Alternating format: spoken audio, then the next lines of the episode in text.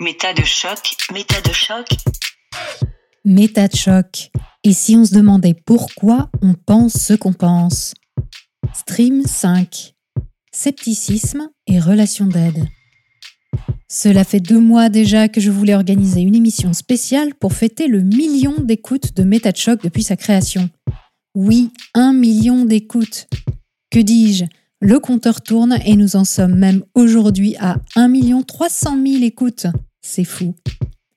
Pour vous remercier de votre fidélité, j'ai donc proposé à deux de mes invités des saisons 1 et 2 de revenir s'exprimer à mon micro sur la pratique du scepticisme dans leur métier. Notre vie professionnelle, tout comme notre vie personnelle, n'est pas exempte de croyances et de fausses informations. Bien au contraire. Dans une société où le succès est posé comme objectif implicite primordial de toute entreprise, la performance et l'innovation sont des critères omniprésents. Dans ce contexte, la prise de recul nécessaire au scepticisme, c'est-à-dire au doute méthodique, n'est pas facilitée. Il faut agir, réagir et suivre la tendance du moment, car ne pas le faire, prendre le temps de la réflexion ou tout simplement avoir une posture critique, c'est souvent risquer d'être mal vu par sa hiérarchie ou ses clients. Chez les personnes travaillant dans les métiers de la relation d'aide, que ce soit dans la santé, le social, la psychologie ou même le coaching, cette pression est doublée d'une dimension éthique et morale forte, qui tend à rendre encore plus difficile le questionnement des évidences de ce qu'il est attendu de leur accompagnement. Dans ces conditions, est-il réellement possible d'appliquer le scepticisme dans sa vie professionnelle? Laurent Puech, assistant social, et Stéphanie Aubertin, psychologue, sont particulièrement attachés à cette notion. Mais comment la mettent-ils en œuvre au quotidien? Et est-ce toujours pour le meilleur? Bonjour à tous, bonsoir à tous et bienvenue sur MetaChoc, un podcast à écouter avec les oreilles.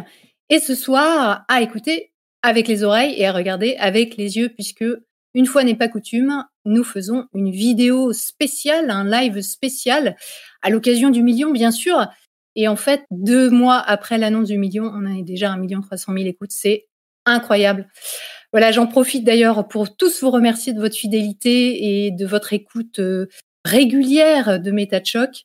Un projet indépendant, gratuit et sans publicité, comme vous le savez. C'est pour ça que je dois également vraiment beaucoup remercier les personnes qui ont fait un don chaque semaine ou de manière ponctuelle pour que MetaChoc vive depuis deux ans. Euh, toutes ces personnes m'accompagnent, accompagnent ce projet et je tiens vraiment, vraiment à les remercier. Depuis un peu plus d'un an, il y a également des personnes qui m'accompagnent d'un point de vue technique et artistique, qui commencent à composer une équipe solide autour de moi. Donc merci à eux de tout cœur. Ce soir, le live est réalisé par Maxime. Je vous demande de l'applaudir. Merci Maxime. Nous avons également des modérateurs et des modératrices. Nous avons d'abord Doti qui était présente euh, lors du premier live. Pour ceux qui étaient euh, là, eh bien, ils s'en souviendront. Nous avons également Crapaud de la chaîne L'Extracteur qui était présent lors du premier live également. Et nos deux stars sont accompagnées de deux nouveaux. Nous avons Gaëlle qui est présente dans les coulisses de MetaChoc qui mettent sur d'autres choses également. Et Josh qui est le président de l'Association des sceptiques de l'Ouest, qui fait partie également de l'équipe de modération ce soir. Merci beaucoup à vous quatre et j'espère que tout se passera bien pour vous ce soir. Donc, pour les personnes qui sont sur le chat ce soir, eh bien, vous avez la possibilité de nous poser des questions. N'hésitez pas à le faire en précédant vos questions du mot question en majuscule pour que les modérateurs et modératrices puissent les identifier facilement et me les remonter. Mais avant de commencer avec euh, les deux invités de marque euh, que j'ai ce soir, je voulais vous parler un peu de l'actualité de la chaîne. Que va-t-il se passer après ce live? Eh bien, pour ceux qui ont suivi la vidéo Scoop 6, je vais me remettre à l'écriture du scénario du film documentaire que j'avais en projet avec Jessica Chab. Ceux qui n'ont pas suivi l'actualité, je vous encourage à aller regarder cette vidéo Scoop 6 parce que ça vaut la peine. Quoi qu'il en soit, moi, je vais prendre un petit temps. Je vais faire une pause dans les publications de podcasts pour pouvoir justement réécrire ce scénario. D'autre part, je travaille euh, sur euh, la mise en ligne du nouveau site de MetaChoc. Ça aussi, ça prend du temps. Il faut transférer les données d'un site vers l'autre. Donc ça, je vais m'en occuper dans les prochaines semaines. Et je dois également enregistrer et préparer de nouvelles émissions, bien entendu. Donc voilà, je vous annonce d'ores et déjà que après ce live, il y aura une petite pause dans les publications. Voilà, passons maintenant à nos invités. Alors, euh, ce soir, je reçois Stéphanie Aubertin et Laurent Puech pour euh, une émission qui traitera de la question de l'utilisation du scepticisme dans la vie professionnelle. Et en l'occurrence, mes deux invités travaillent dans la relation d'aide. Donc, euh, nous parlerons ce soir spécifiquement de la relation d'aide. Mais si vous avez des questions aussi sur la vie professionnelle plus généralement, je pense que de toute façon, elles pourront être traitées sans aucun doute. Alors, Stéphanie Aubertin est euh, une personne qui est donc venue euh, sur Méta de Choc il y a un an à peu près euh, dans l'émission Contes et légendes de l'intelligence. Elle est psychologue et Laurent Puech, lui, il est assistant social et il était venu sur Méta de Choc il y a deux ans pour l'émission Trop militant, trop militante pour être honnête, une émission qui est donc focalisée sur la question du militantisme et en particulier euh, dans le cadre de son action d'assistance sociale sur des domaines qu'elle connaît bien, qui sont les violences conjugales et les infanticides. On aura sans doute l'occasion d'en reparler. Alors, je propose, Stéphanie, que tu commences peut-être par te présenter et par euh, donner un peu des, informations euh, sur tes activités professionnelles? Bah, donc moi, comme tu l'as dit, je suis psychologue. Euh, j'ai été diplômée il y a 10-11 ans, en fait, donc en neuropsychologie. Et puis, euh, je m'occupais à l'époque des personnes avec des troubles des apprentissages, avec des lésions cérébrales. Et puis, bah, euh, progressivement, il y a des personnes qui sont de plus en plus venues me voir pour l'aspect haut potentiel, puisque à l'époque, je traînais quelque part sur les chats. Et de fil en aiguille, j'ai eu un petit nom là-dedans euh, et euh, une association m'a repéré, on parlera peut-être l'AMPEP, qui m'a demandé s'il pouvait m'orienter des personnes. Et au fur et à mesure, j'ai reçu de plus en plus de personnes avec cette problématique-là. Donc j'exerce en libéral depuis pas mal d'années. Et voilà. D'accord. Laurent, tu veux nous présenter un peu ton activité professionnelle? Alors moi, je suis euh, assistant de service social diplômé d'État, pour le titre exact. Et euh, cette euh, formation initiale se décline aujourd'hui de différentes façons. Je suis formateur notamment. Je suis chargé de mission dans une association qui fait de l'appui technique aux intervenants sociaux, c'est-à-dire les travailleurs sociaux que l'on trouve en commissariat ou en gendarmerie, et qui travaille notamment sur les situations essentiellement de violence intrafamiliale ou de violence euh, dans les couples. Et je suis aussi créateur euh, d'un site qui s'appelle secretpro.fr, c'est son adresse euh, internet qui m'est devenue finalement son nom, consacré aux questions de secret professionnel en travail social et médico-social. Et deuxièmement, je suis aussi créateur d'un blog qui s'appelle Protection critique et qui a pour intention, ambition d'examiner euh, ben, tout ce qui est de l'ordre de la protection et des pratiques des protecteurs à l'heure de l'aide bienveillante. Voilà. Oui, on a parlé euh, dans les deux précédentes émissions stream de la bienveillance et euh, de la transmission des sciences. La bienveillance étant bien sûr un thème sur lequel je pense qu'il est important de se questionner. On en avait d'ailleurs un peu traité, je me souviens, dans, dans l'émission qu'on avait faite ensemble, Laurent. Okay, ouais. En tout cas, euh, ce qui nous relie tous les trois, c'est la métacognition et c'est le, doute méthodique. Alors, je vais rappeler un peu ce qu'est la métacognition. La métacognition, c'est le fait de réfléchir à la manière dont on pense, soi-même ou l'autre. Donc, euh, quand on est dans la relation d'aide, la, métacognition est forcément un outil utile puisque on s'interroge sur la manière dont l'autre perçoit les choses, réfléchit, euh, prend ses décisions. C'est important, bien entendu, pour l'accompagner. Et puis le doute méthodique, donc le scepticisme. On va parler de ça toute la soirée. Comment est-ce qu'on applique ça dans son métier? La relation d'aide, elle pose quand même euh, des questions qui sont particulières par rapport à d'autres métiers. Je pense qu'il y a une dimension morale et éthique qui vient s'ajouter, qui est quand même assez spécifique, puisqu'on on vient accompagner des personnes. Et puis il y a aussi, je pense, une question d'identité personnelle. Je pense en particulier à, à la question du haut potentiel, euh, Stéphanie quand on essaye d'accompagner des personnes qui ont une idée précise d'elles-mêmes, par exemple en, se disant je suis HPI ou je suis zèbre, quand on commence à questionner ça, qu'on commence à, proposer aux gens de réfléchir dessus, ça peut créer euh, un certain déséquilibre, un certain euh, changement euh, dans, la, perception de soi. C'est ça, surtout si on s'identifie à des caractéristiques qui traînent dans les bouquins qui sont très médiatisés en fait dans la mmh littérature grand public. Ça enferme. Mmh.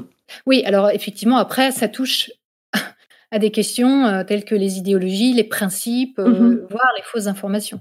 Et donc là, ça peut devenir assez complexe. Mmh. Une chose que vous n'avez pas dite, c'est que toi, Stéphanie, tu es basée à côté d'Aix-en-Provence et toi, tu es basée à côté de Montpellier. Oui, pas très loin finalement. Alors, moi, je propose qu'on commence par les questions qui fâchent, parce que bah, je pense que c'est bien qu'on remette un peu les choses à plat. À la suite des émissions, il y a eu énormément de réactions, alors des réactions très positives, mais aussi des, personnes qui ont questionné vos démarches, qui ont questionné euh, votre légitimité, et je trouve ça très bien, c'est important de le faire. Mais je pense que bah, ce live, c'est vraiment l'occasion de parler de tout ça et que vous puissiez vous exprimer euh, directement euh, aux auditeurs pour expliquer où vous vous situez, et, vers quoi vous tendez en fait? Donc j'aimerais commencer par Laurent. D'abord, bon, toi, tu traites de sujets qui sont euh, très médiatisés, hein, euh, qui nous touchent tous très profondément, hein, puisque c'est des questions euh, liées aux violences conjugales et aux infanticides, c'est pas rien. Et certaines personnes dans les commentaires, que ce soit sur les réseaux sociaux, sur YouTube, etc., à la suite de ce que tu as dit dans l'émission, on dit que tu étais masculiniste ou que tu aller contre l'action des féministes ou, que tu réprouvais l'action des féministes. Alors, est-ce que tu peux nous expliquer un peu ton positionnement par rapport à ça? Je pourrais me décrire plutôt proche de l'approche féministe, justement, dans le sens d'une défense d'une égalité de droits euh, homme-femme, euh, ce qui est la base, justement, de ce qu'est le féminisme. Le masculinisme, très franchement, c'est absolument pas ma place. J'ai même du mal à cerner euh, ce qu'est le masculinisme, c'est-à-dire j'entends plus la qualification de masculinisme finalement que de gens qui s'écrivent comme masculinistes. J'ai lu euh, euh, un site qui s'appelle La cause des hommes, je crois. On trouve quelques sites où on, défend l'homme qui serait maltraité dans cette société. C'est une vision globale qui place l'homme en victime d'un système qui me paraît disproportionné et absolument exagéré par rapport au réel.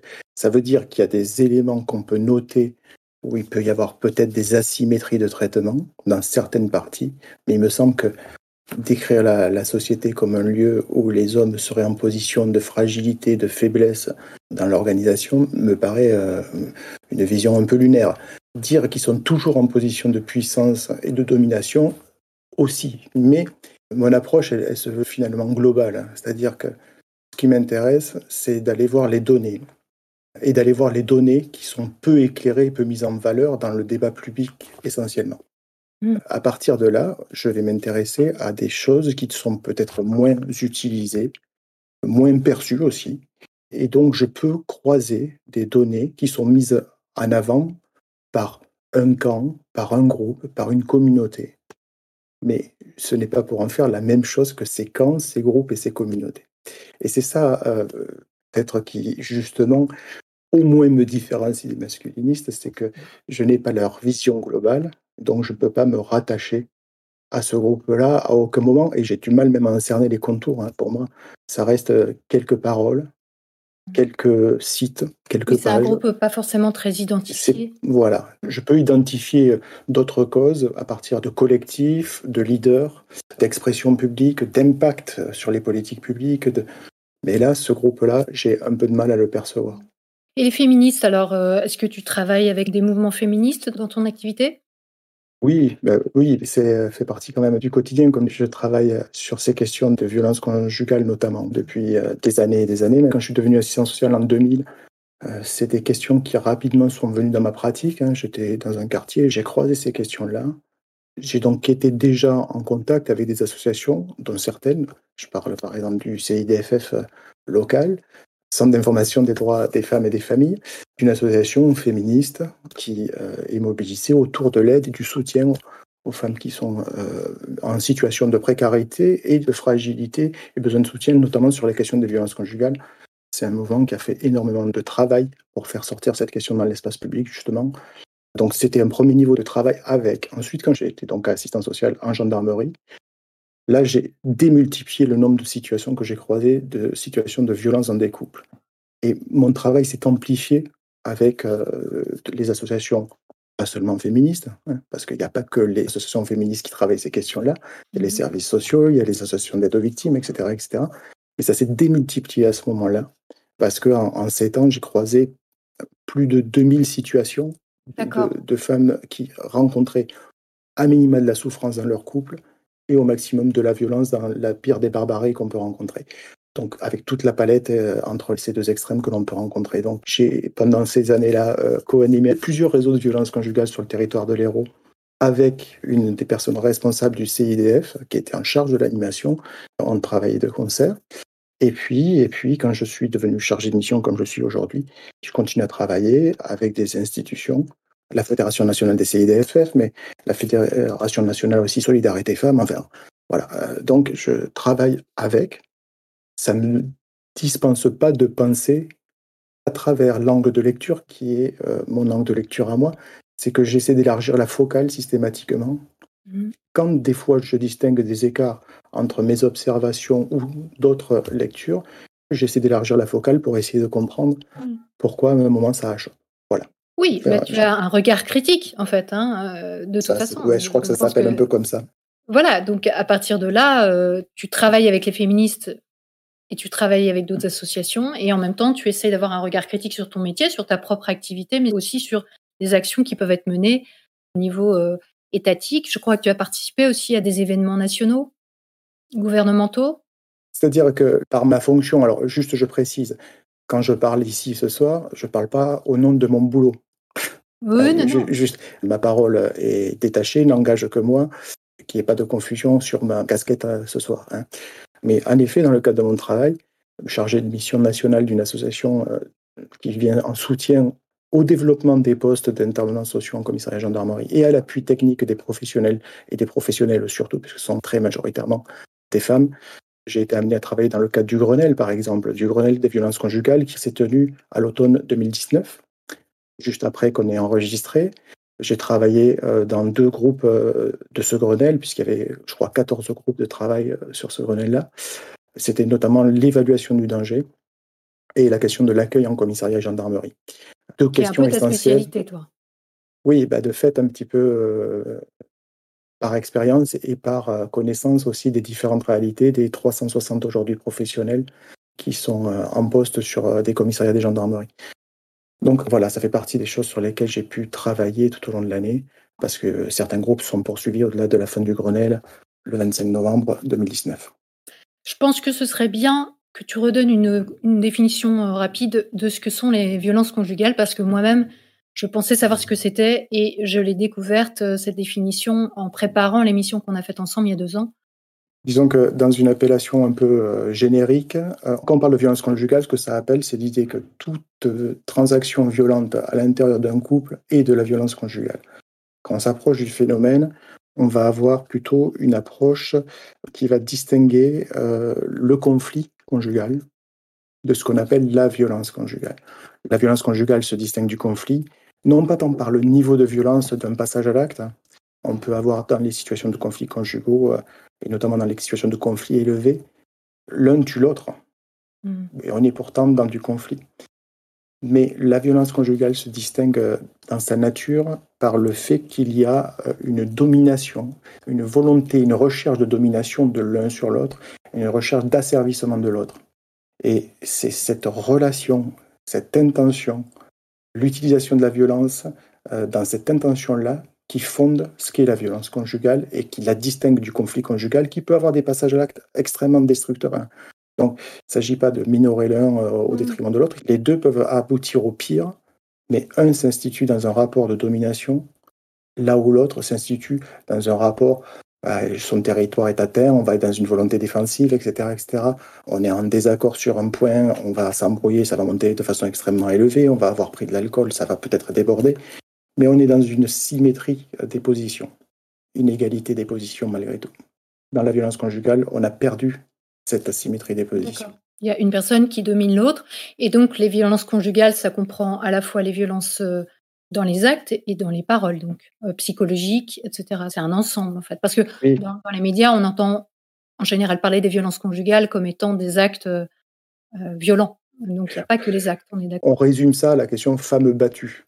Or, Mhm. la violence est protéiforme. Elle peut être sur différents registres. On peut avoir des violences économiques, on peut avoir des violences psychologiques, on peut avoir les violences physiques, évidemment. Parmi les violences physiques, on peut avoir des violences sexuelles. Donc, le territoire de la violence peut s'étendre à, à divers champs et à tous les champs de la vie de quelqu'un. D'accord. Avant de passer la parole à, à Stéphanie, je voulais qu'on aborde un autre point qui a été euh, quelquefois soulevé par rapport à un conflit d'intérêts que tu aurais potentiellement, ou un intérêt tout court d'ailleurs. C'est vis-à-vis de l'AFIS, qui est l'association française euh, d'information scientifique qui euh, publie la revue Science et Pseudosciences, donc qui est une revue quand même qui commence à avoir euh, un certain lectorat, mais qui a eu aussi, euh, voilà, quelquefois des propos, ou des publications qui ont fait polémique. Est-ce que tu as des intérêts à l'AFIS? Est-ce que tu parles au nom d'AFIS? J'ai pas d'action à la FIS, mais je Non. crois pas que ce soit une société. Non, c'est une association. Euh, J'ai de l'intérêt pour la FIS. J'ai beaucoup d'intérêt pour la FIS et je trouve euh, remarquable le travail qui est fait par la FIS. Je suis devenu adhérent à la FIS dans les années 90 quand j'ai découvert une petite revue qui s'appelait Sciences et Pseudosciences et qui s'appelle toujours comme ça. Et il y avait un monsieur, Michel Rouzet, qui faisait un travail de maintien finalement d'une espèce d'actualité rationaliste et sceptique. Il y avait les deux mondes qui se croisaient dans cette revue et qui a permis de faire le lien entre des personnes sur tout le territoire à une époque où les plus jeunes ne connaissent pas, ça, c'est de l'archéologie que je fais là, hein. mais à l'époque il n'y avait pas les réseaux sociaux, il n'y avait même pas Internet, Mm. et on avait les livres et les revues. Et il fallait, pour les trouver, accéder soit par des librairies, euh, soit des bibliothèques, soit connaître quelqu'un qui te passait un truc. Et c'était comme ça qu'on se trouvait. Et cette revue a fait un travail remarquable avec euh, quelqu'un qui écrivait ses textes lui-même. C'était de la photocopie. C'était euh, oui, c'était assez amateur à l'époque. Ouais, hein, c'était très amateur par rapport. à- Les moyens qu'il y a aujourd'hui n'ont rien à voir, évidemment. Mm. Mais fondamentalement, ça a permis non seulement de relier des gens qui étaient avec euh, une approche sceptique et rationaliste, et au-delà de ça, de permettre à d'autres de découvrir cette approche-là du monde. Et toi, tu as publié dans cette revue? Oui, alors ma première publi, mais c'est pas des publis, j'ai jamais fait des publis scientifiques. hein. Mais mon premier écrit, mon premier article, c'était dans cette revue. J'avais écrit à l'époque à Michel Rosé parce que je m'intéressais justement aux, pseudosciences et notamment à l'astrologie et aux voyants. Et j'avais fait une petite revue de presse des, des conneries, euh, pour le faire simple, qu'on trouvait euh, dans différents journaux. Et ça l'avait intéressé, il l'avait publié. Voilà. Et c'est comme ça que finalement je me suis mis à écrire. Et en parallèle, j'ai lu euh, des travaux de Brock, etc., etc. Donc la FIS, j'en suis adhérent. J'ai été de 2001 à 2003 au conseil d'administration, si je me rappelle bien pour les années. Voilà mon intérêt, mon investissement. Et ce n'est que du militantisme. D'accord. Merci pour ces précisions, Laurent. Tu voulais ajouter quelque chose par rapport aux questions qui avaient été soulevées depuis deux ans suite à ton émission, des choses auxquelles tu aurais voulu répondre euh, par rapport à, à ton positionnement? Euh, non. Alors justement, j'ai une question à te poser à, à mon Ah. tour, Elisabeth. Je me suis intéressé à ce qui s'est posé comme question sur YouTube, euh, Ouais. en dessous des vidéos et en dessous des émissions, parce qu'il me semble que justement là, les gens peuvent s'exprimer quand ils déposent un avis. On n'est pas du tac au tac, on n'est pas Mhm. dans l'instantanéité de la réponse, et on n'est pas Mhm. dans la phrase choc pour la phrase choc, comme d'autres supports euh, finalement euh, formatent le, le discours de la personne qui écrit. Et je me suis attaché, et grâce à toi qui m'as à chaque fois alerté quand il y avait justement une réaction, à essayer de répondre là où il y avait des objections, là où il y avait des avis positifs. Et j'étais même étonné qu'il y en ait autant. Euh, très franchement, je ne m'attendais à- pas à Des ça. avis positifs ou des avis Oui, négatifs? Les avis positifs, j'étais un peu plus. euh, Mais oui, mais moi j'ai une audience exceptionnelle, tu sais Mais bien. c'est Laurent. ça, c'est c'est incroyable. et alors, d'où ma question. Ça fait deux ans qu'on a fait cette émission et qu'elle a été mise en ligne à, à un mois près, je crois. Jusqu'à quand on est engagé dans le fait de continuer à répondre à chaque fois que tu nous dis tiens, il y a Ah, une ju- nouvelle question. Jusqu'à la mort, Laurent. Ok. Bon, t'enverrai merci, je voulais savoir. non, mais c'est vrai que euh, il y a aucune obligation, mais énormément de mes invités acceptent de répondre aux questions dans les commentaires, etc. Donc euh, Stéphanie et Laurent le font et c'est vraiment super. Mais il y a aucune obligation. Avec plaisir. Mais c'est vrai que es des fois, on se dit, mais ça s'arrêtera jamais. Non, non, non, non, les questions ne s'arrêteront jamais, mais tu peux décider d'arrêter d'y répondre. C'est tout à fait possible. Alors Stéphanie, toi, au niveau de l'exercice de ton métier, des informations qui me sont remontées dans les commentaires, euh, sur Twitter, etc. Quelquefois, c'était euh, comment peut-on prétendre être spécialisé dans le HPI, donc le haut potentiel intellectuel, quand on dit, et c'est vrai que c'était l'objet de notre émission, le haut potentiel intellectuel n'est pas un trouble pathologique. Alors comment est-ce qu'on peut être une psychologue spécialisée euh, dans quelque chose qui n'est pas un problème? Alors, maintenant, je change un peu. Maintenant, je dis, je suis spécialiste dans l'intelligence et, les émotions, en fait. Et j'essaie de donner des billes pour mieux se comprendre. En fait, tout simplement, les personnes viennent me voir avec cette problématique-là. Donc, je la considère pas comme une pathologie. Chaque personne qui vient me voir, j'essaie de comprendre comment elle, elle fonctionne et quelle est sa démarche de venir me voir. Pourquoi elle s'est identifiée euh, au potentiel, enfin hypersensible ou quoi que ce soit. J'essaie de comprendre une personne et pourquoi elle s'identifie et comment elle fonctionne pour l'aider. Et comme je me suis fait un nom dans ce domaine-là, en fait, et qu'on vient me voir, je sais pas, 90-95% pour ça, je suis psychologue, je peux faire d'autres choses aussi, je peux faire euh, des troubles du développement, du neurodéveloppement, de l'autisme, plein de choses, mais on vient me voir pour ça, en fait. Mmh. Mais moi, je prends pas ça du tout comme une pathologie ou quoi que ce soit. C'est juste, euh, on m'a repéré comme ça et, voilà, en fait. Et aussi, enfin, c'est aussi pour ça que je t'avais invité dans cette émission, mmh. le Shocking 16, c'était que tu as une connaissance extrêmement pointue du phénomène. Donc, euh, euh, moi, c'est comme ça que je l'ai entendu, en tout cas. Moi, c'est comme ça que j'ai entendu. Tu es spécialisé aussi dans le sens où tu t'es et tu continues à le faire, à te documenter énormément mmh. sur ces questions et à rester toujours à la pointe de la connaissance concernant l'intelligence ou la mmh. douance. Les capacités cognitives, enfin, de manière générale, avec les émotions, avec euh, et je continue à me former. Je, en, fait, mon, mon objectif, c'est vraiment de comprendre et aider la personne. Mmh. Je veux pas forcer des tests ou quoi que ce soit. Je fais réfléchir les personnes. Est-ce que c'est utile? Pourquoi? Qu'est-ce que ça va vous apporter? Et si c'est pas ça, etc. Mais quand on va au bout d'une démarche de test, c'est ma clinique en fait qui va aider la personne, qui va l'aider à mieux comprendre. Mais c'est sûr qu'au fur et à mesure des années, toutes les personnes dont le test a validé euh, qu'elles avaient des compétences cognitives très élevées, bah, en fait, elles sont toutes différentes. Mhm.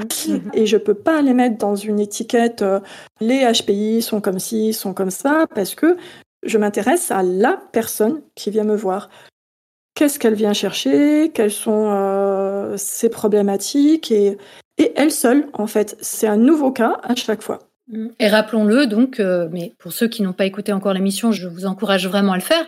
Mais rappelons-le, euh, le haut potentiel intellectuel n'induit pas qu'on soit hypersensible ou qu'on soit euh, autiste ou qu'on soit anxieux, etc., etc. Donc c'est ça aussi ta démarche, c'est justement, si j'ai bien compris, d'informer les gens sur ce qu'ils vivent et ce qu'ils sont eux-mêmes, et non pas de leur poser une étiquette. ça surtout pas. Générique. Bah oui, d'ailleurs, à la fin de mes bilans, je ne parle pas de haut potentiel intellectuel.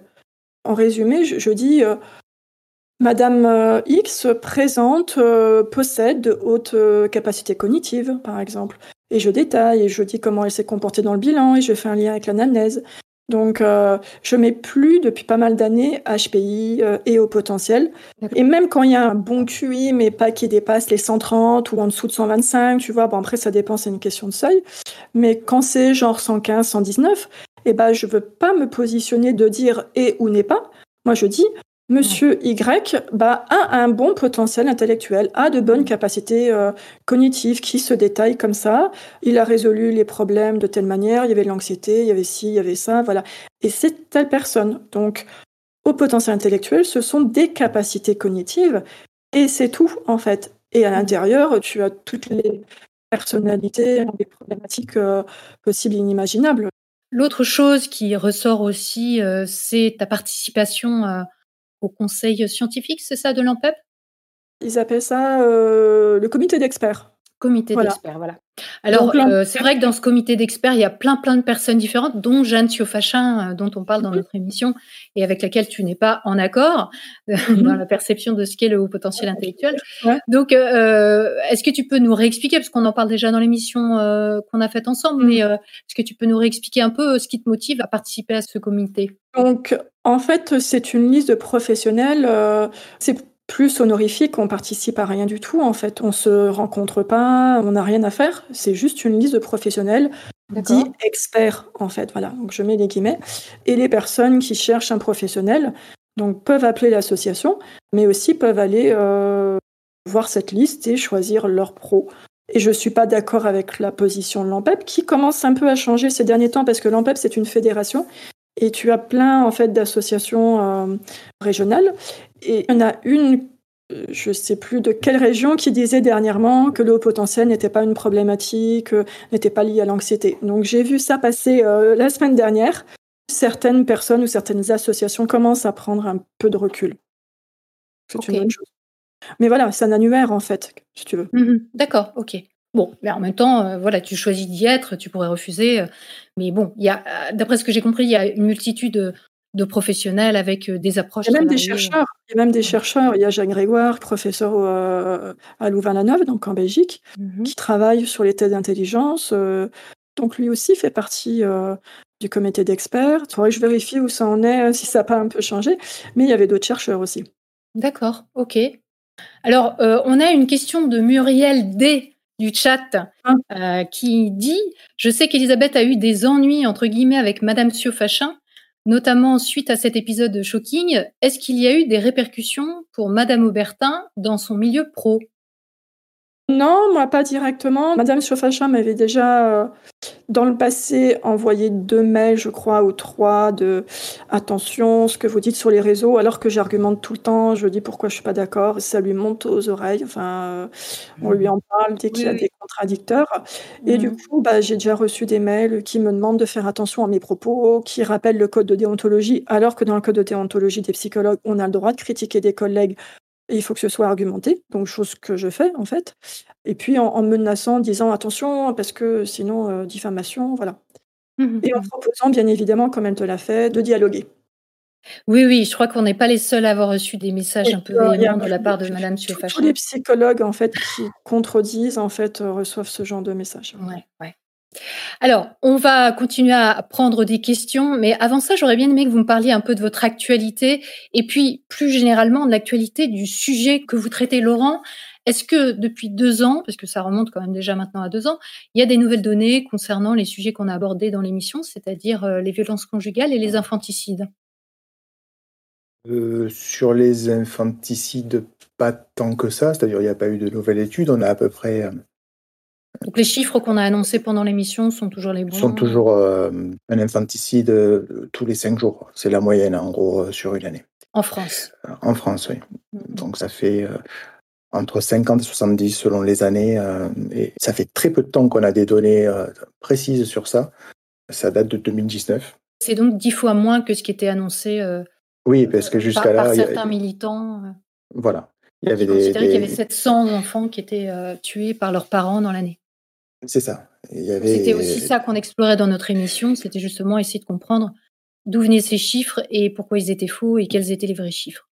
Oui, puisque j'avais fait un travail justement d'essayer de mettre à, jour ce qui fondait ce chiffre que j'entendais circuler un peu partout. Et une fois qu'on va explorer, on s'aperçoit que ça tient sur des choses au final qui n'étaient pas solides. Donc, euh, voilà. Et maintenant, on a par contre un suivi un peu plus euh, régulier de cette question-là. Donc, euh, ça permet de savoir que ça se produit dans ce nombre de fois-là, qui est euh, évidemment trop. Hein. Si on, parle en acceptable ou pas, évidemment trop.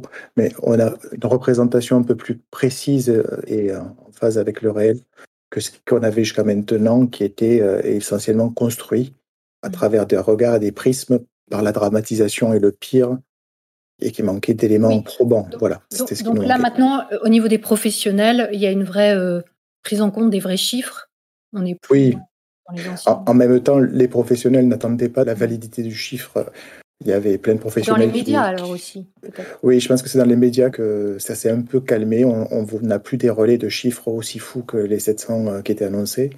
On le trouve plus comme on le trouvait euh, à l'époque. Mm. Donc ce que ça a permis, c'est finalement de tamiser les informations qui sont reproduites dans l'espace public. Il y a toujours des gens qui continuent à dire qu'il y en a Ah oui. euh, des centaines et des centaines, mais on a quand même dans l'espace public euh, des données qui permettent justement d'avoir un débat sur des données réelles et pas des données fictives.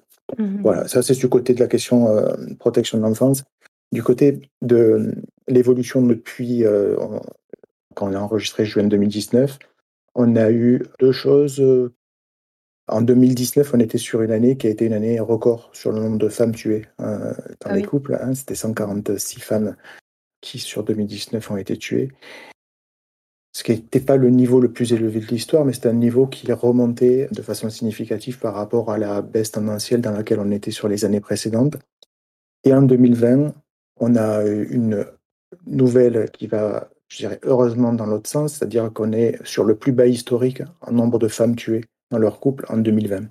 Donc il y a eu 90 femmes tuées dans leur couple en 2020 contre 146 l'année précédente. Mhm. Alors- c'est là qu'on revient à ce qu'on disait dans l'émission, c'est que c'est important aussi de voir les choses euh, sur la durée.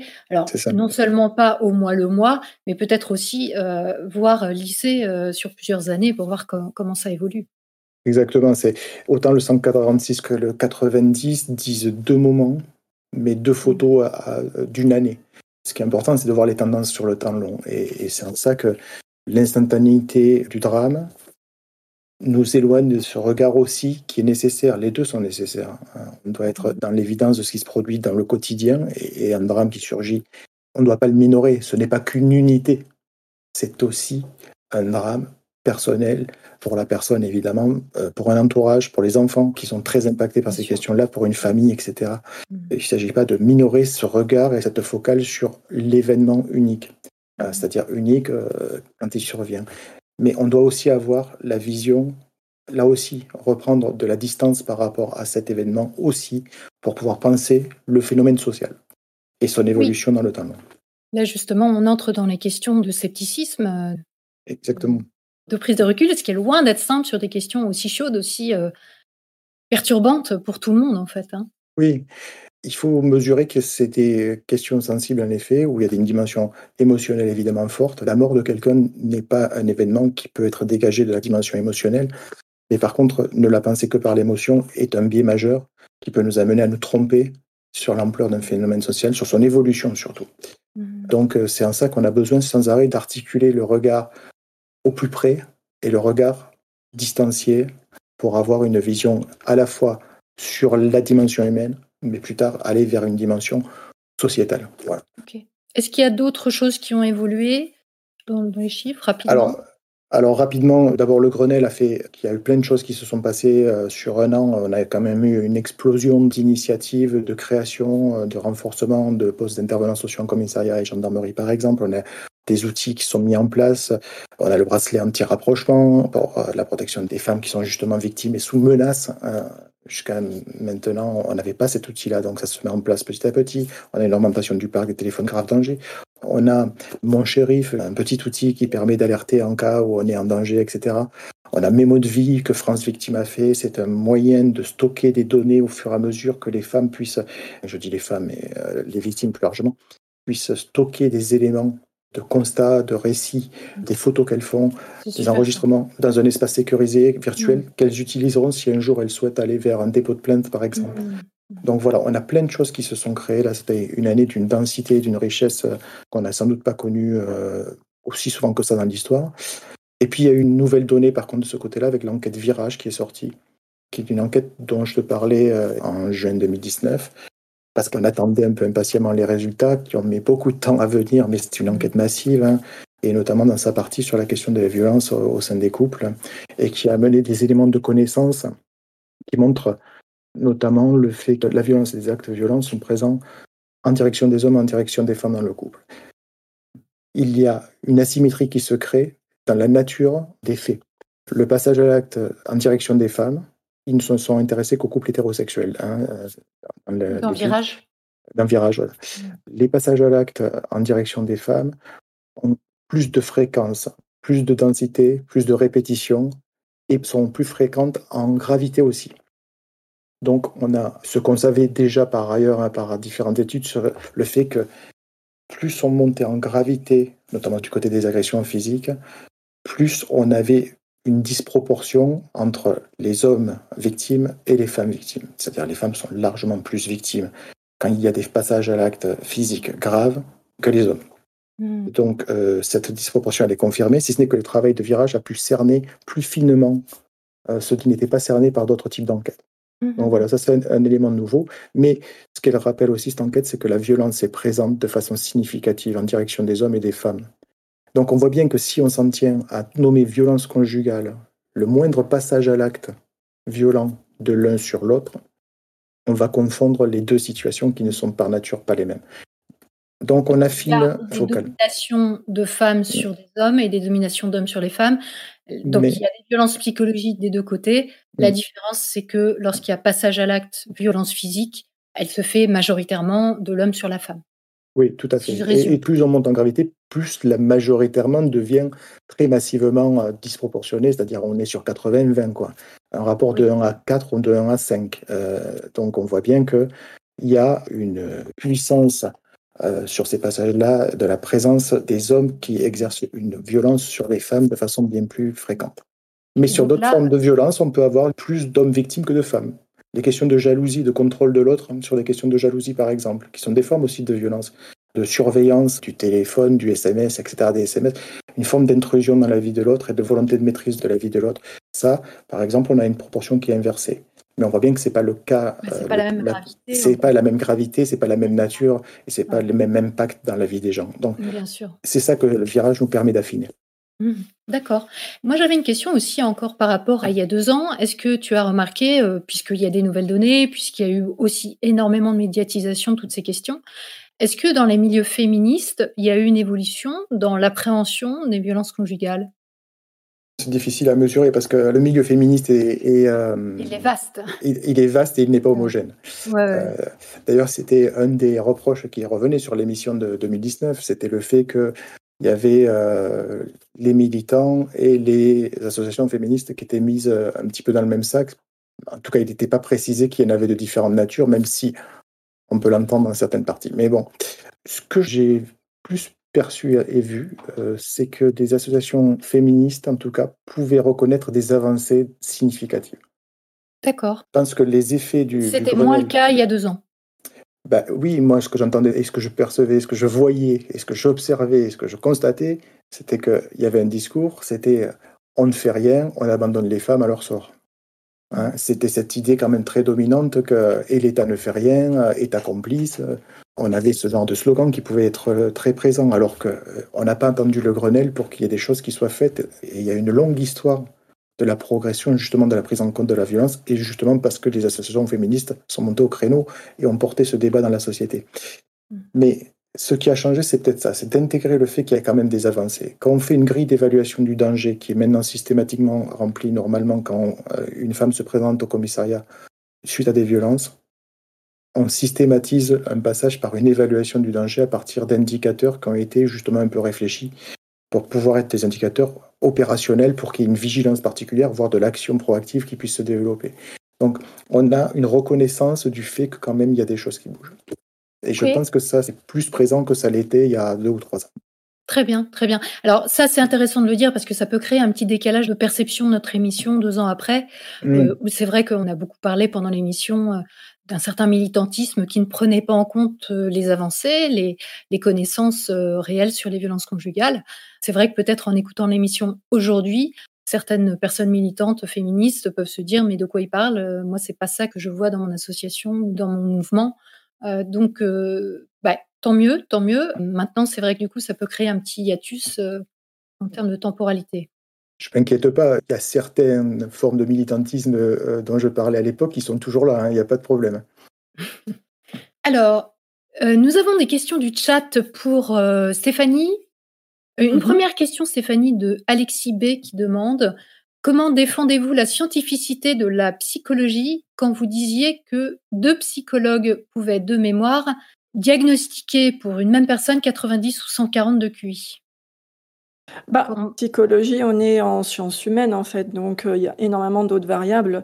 Notamment quand on passe de ce que j'avais vu, un jeune qui passait de 90 à 140. Tout simplement, la première fois, il n'avait pas envie euh, de faire le test. Le test a été fait euh, à la va-vite dans un grand centre chez Cogitose.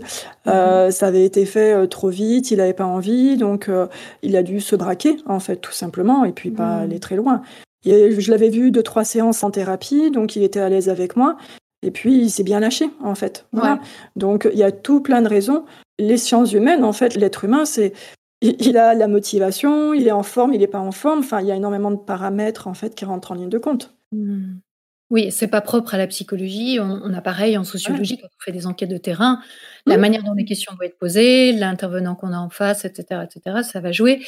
Et c'est vrai que ça pose des limites euh, quand même assez importantes parce que dans ce cas euh, très concret des 90 euh, qui passent à 140 de QI, c'est vrai que ça pose question. Mais mmh. J'ai vu l'inverse aussi. J'avais vu une ado euh, il y a 2-3 ans peut-être qui petite avait eu 140 et puis euh, bah, moi je, pourtant je l'ai poussée, elle arrive péniblement à 115 en fait parce qu'elle avait complètement lâché l'affaire, elle avait plus le sens de l'effort, elle était là parce que le père euh, la traînait puis mmh. elle faisait comme ça, ouais bof. Par mmh. contre après le papa il me disait que quand elle était passée à la fac, qu'elle aidait euh, la copine qui était dans une autre fac à faire son devoir et la copine avait eu 18 parce que c'était elle qui avait fait euh, le devoir de la copine. Donc on se dit, bah, il y a quand même des capacités. Après, c'est pour ça le, fait de mettre un seuil, de dire 130 euh, sinon rien, on est ou on n'est pas HP, il y a toute la variabilité mmh. de l'être humain qui est là. Et donc, quand je disais tout à l'heure, la manière dont je rédige mes bilans en, conclusion, je dis à un instant T. Les capacités verbales furent comme ça à cet instant-là, en mmh. fait. Oui, et je pense que ça revient aussi à cet échange qu'on avait eu pendant l'émission où tu expliquais que pour toi, le test que tu fais passer en cabinet, c'est quelque chose qui est un outil. Et tu précises bien aux gens que l'idée n'est pas d'attendre un résultat précis, mais plutôt d'observer la manière dont la personne se comporte pendant le test, etc. Donc, euh, ça devient un outil vachement plus large que juste donner un chiffre 90 ou 140. Bien sûr. Moi, ce que j'apporte, en tout cas euh, dans mes bilans, parce qu'ils sont de plus en plus longs en fait, c'est beaucoup de cliniques. C'est comment la personne a, résolu le problème, comment elle s'est concentrée, quelle stratégie elle a mise en œuvre, etc. Pourquoi? Parce que, je le disais, je crois, le test, bah, c'est un moyen d'être en interaction avec des tâches intellectuelles. C'est un peu comme ça qu'on est euh, dans la vie de tous les jours. Donc, il faut toujours faire le lien avec le quotidien, avec ce dont la personne parle, se plaint ou amène en problématique et voir comment elle a résolu les problèmes, comment elle s'y est pris, son anxiété ou pas, ou son côté je m'en foutisme pour hmm. les enfants parfois. Donc comment elle s'est comportée? Moi, à la rigueur, les chiffres, c'est pas le plus important. Le hmm. plus important, moi j'essaye presque de dérouler une histoire en fait, parce qu'on nous dit nous qu'on doit d'abord euh, donner le QI total et euh, passer par les indices et ensuite les épreuves. Moi je fais quand vraiment l'inverse. Parce que moi, ce qui m'intéresse, c'est le comportement dans chaque épreuve. Hmm. Je parle de chaque épreuve, le comportement, euh, les stratégies, tout ça, les émotions. Et ensuite, je grimpe, je dis, bah voilà les indices. Puis après, le QI s'il y a besoin. Et donc, du coup, on l'oublie, le QI. Donc, hmm. c'est tout le temps le fonctionnement de la personne. Et, chaque personne devient quelque part un. C'est un peu Sherlock Holmes, tu vois. J'envisage chaque personne comme euh, un cas unique et je vais voir comment cette personne-là fonctionne. Oui, et quand on fait de la métacognition, et, toi tu l'appliques aussi dans ta pratique, mais quand on applique la métacognition à soi-même, indépendamment de toute question euh, thérapeutique, c'est une enquête aussi, hein, c'est une enquête pour se connaître, pour se comprendre, pour euh, rassembler des, des, indices, et puis voilà, avoir une meilleure compréhension de soi de cette manière-là. Donc c'est une curiosité. Et je pars toujours moi de la clinique. J'ai des hypothèses, tu vois, il y a plein de choses qui se passent dans ma tête quand j'observe les gens. Euh, Donc la clinique, euh, c'est. C'est ce que j'observe en fait de la personne, c'est mes observations du comportement euh, des personnes, en fait. Mm. Donc, j'observe les personnes, je me dis, ah tiens, elle a l'air de fonctionner comme ça. Il y a ça qui va pas avec euh, telle théorie ou quoi que ce soit. Et je, je mets ça dans un coin de ma tête, c'est un peu, je dis, en suspension quelque part. Et puis, euh, ça peut rester un jour, mais ça peut rester cinq ans, tu vois, par exemple, comme ça. Et puis, je, je me sers de ma clinique pour après lire des articles scientifiques des manuels, des handbooks, comme on dit, sont des, les manuels en, en anglais euh, euh, sur une thématique précise.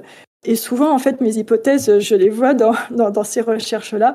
Et je me dis, yes, je n'étais pas complètement partie en live parce que euh, mes hypothèses cliniques, ce que j'observais, ça tient, en fait. Mm. Ça tient à mes modélisations. Dans ça certains tient, cas, la recherche dans certains cas, j'imagine. Parce qu'il y a aussi des cas où tu dois te rendre compte que ta clinique finalement, c'est peut-être des cas particuliers et que ça correspond pas bah, forcément. alors, c'est sur le fonctionnement des personnes, par exemple, comment on utilise les fonctions cognitives euh, ou l'attention. On sait que l'attention, c'est un rôle important euh, pas que dans le trouble déficit de l'attention, mais aussi ça a son importance dans l'anxiété. Il y a des biais attentionnels, donc on va porter notre attention sur des choses bien spécifiques. La flexibilité, c'est-à-dire la capacité à pouvoir changer en fait de point de vue, de pouvoir se remettre en cause aussi. Donc moi j'essaie de naviguer entre différents niveaux d'analyse. Tu peux avoir des niveaux d'analyse très très euh, généraux en fait, puis d'autres un peu plus bas jusqu'au niveau neurosciences, même à la rigueur euh, sur les neurotransmetteurs, qui sont les molécules qui s'échangent entre les neurones. Donc moi, j'essaie d'analyser un peu, euh, un peu partout, quoi. D'accord. Alors, on a une question, je pense que la réponse sera assez rapide, mais de Logener 8, je crois. Euh, Madame Aubertin, êtes-vous satisfaite d'avoir été étiquetée sur ce euh, domaine HPI ou avez-vous eu envie d'élargir votre patientèle? Étiqueté, euh, je, suppose, euh, choisir, enfin, que ça s'est fait comme ça. Bah, bah disons que maintenant, c'est un peu.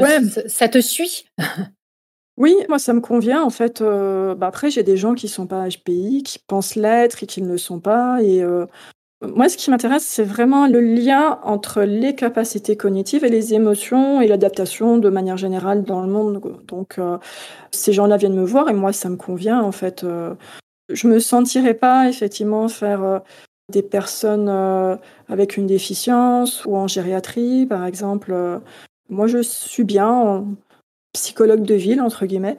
Et puis voilà, après, il y, a vraiment de tout. C'est vrai qu'on vient me voir pour ça, mais du coup, moi, ça va, ça me donne un bon challenge parce qu'il n'y a pas la problématique qui apparaît forcément si tu as un, gros trouble, les personnes vont plus en institution et ça se voit plus. Donc finalement, trouver euh, la problématique quand il y a des capacités cognitives, c'est peut-être plus euh, détective privé, comme je dis. Quoi. C'est, euh, mmh. Donc, mmh. moi, ça me va. D'accord. Alors maintenant, de la même personne, euh, le 8, une question pour Laurent. Lors de votre émission, vous déploriez une directive qui refusait l'enregistrement des mains courantes en cas de violence conjugale au bénéfice de la plainte. Où est-ce que ça en est aujourd'hui?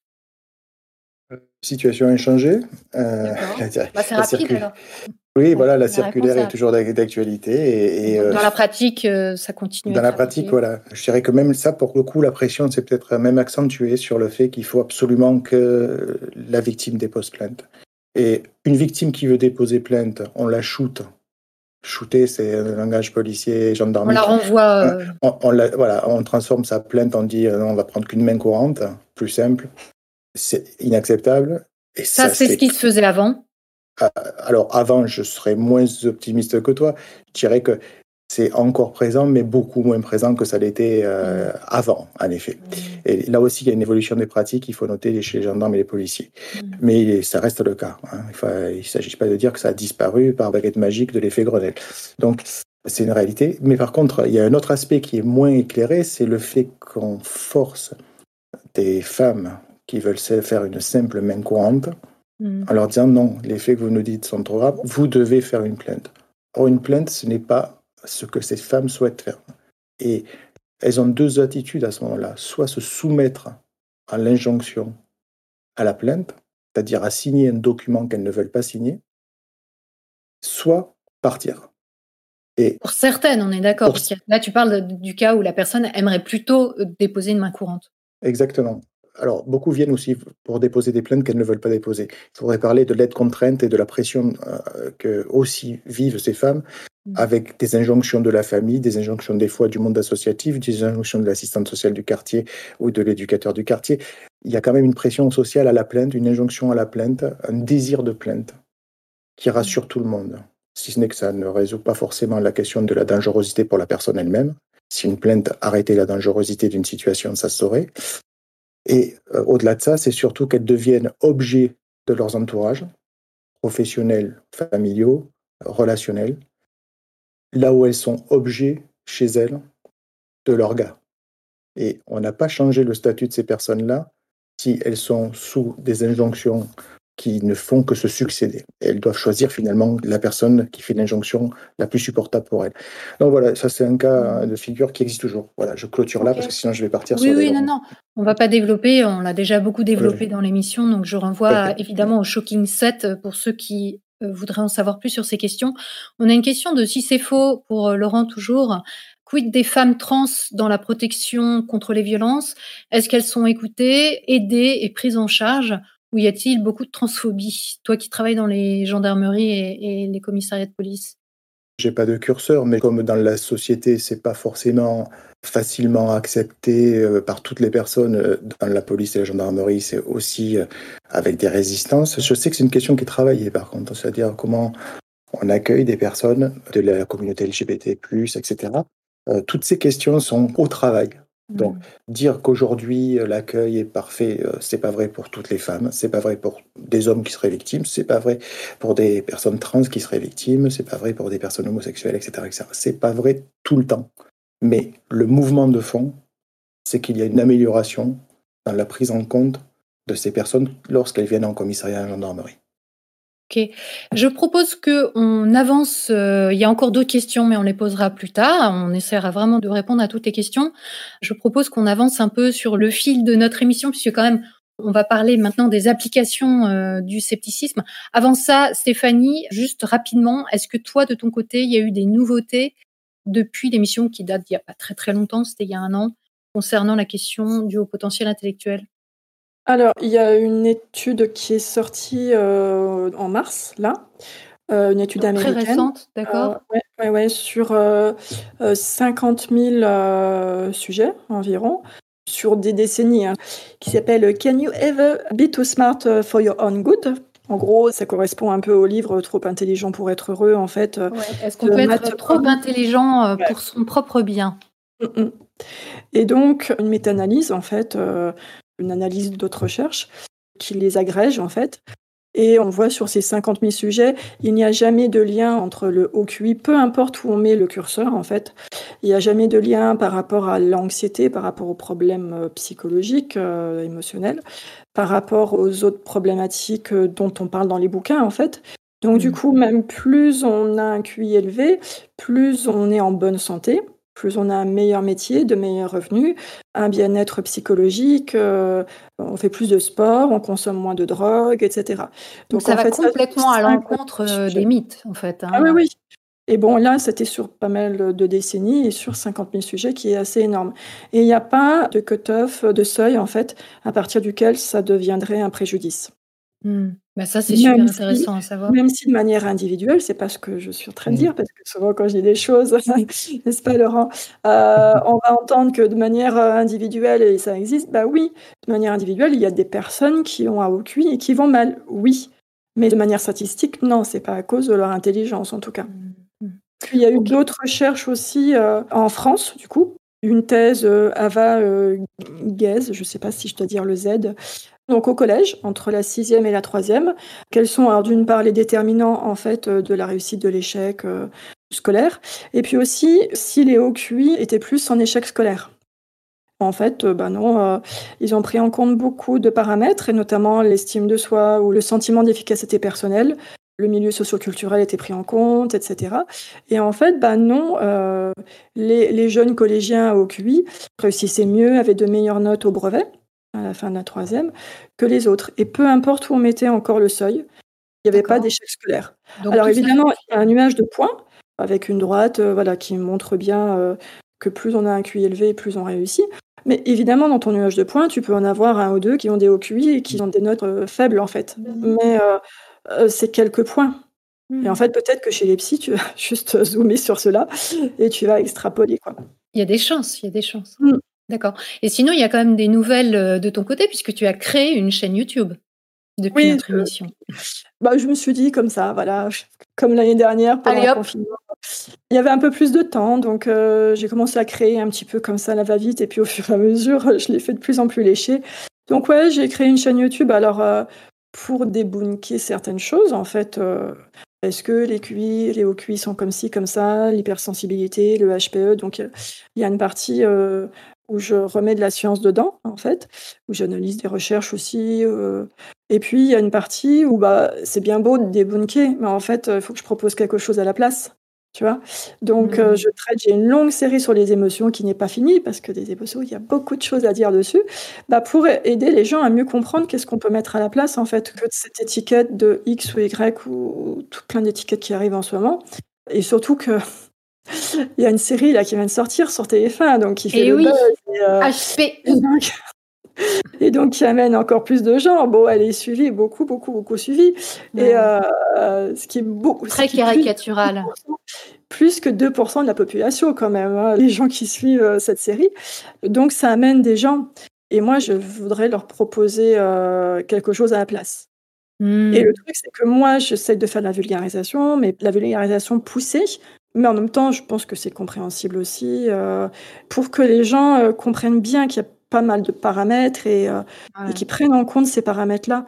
Le truc, c'est qu'effectivement, quand je fais des vidéos debunk, ça fait beaucoup plus de vues que, que les vidéos où j'explique les choses. Ça, moi, je ne cours pas après euh, le nombre de vues. Je trouve ça juste dommage qu'on clique euh, par rapport à un nom que lorsqu'on veut mieux se comprendre, tu vois. Mmh. Mais oui. bon, alors maintenant, on va passer au cœur de notre sujet. Il est temps, vous allez me dire, ça fait déjà plus d'une heure qu'on échange. Laurent, je vais commencer par toi. Pourquoi, en deux mots, pourquoi et contre quoi t'intéresses-tu au doute méthodique, au scepticisme et pourquoi l'appliques-tu surtout dans ton activité professionnelle? Qu'est-ce que ça apporte? Alors, euh, qu'est-ce que ça t'apporte? Qu'est-ce que ça m'apporte? Ça m'apporte de comprendre le réel euh, et de réduire l'écart entre ma compréhension du réel et le réel lui-même. C'est en tout cas l'espoir que j'ai mmh. et les, ma foi quelques constats que je peux faire. Donc euh, c'est euh, une question de rapport au monde finalement. En quoi mon rapport au monde est construit sur quelque chose qui peut avoir quelques solidités ou est-ce que c'est la construction d'une vision du monde qui peut être complètement déconnectée du réel? Et pourquoi c'est important? Parce que ça, ça permet de faire lien avec les autres. C'est-à-dire, c'est les points de convergence sur des éléments que l'on peut partager qui permettent de faire lien. Euh, donc la question du réel, c'est pas une question justement virtuelle, c'est une question qui permet d'établir un pont avec les autres.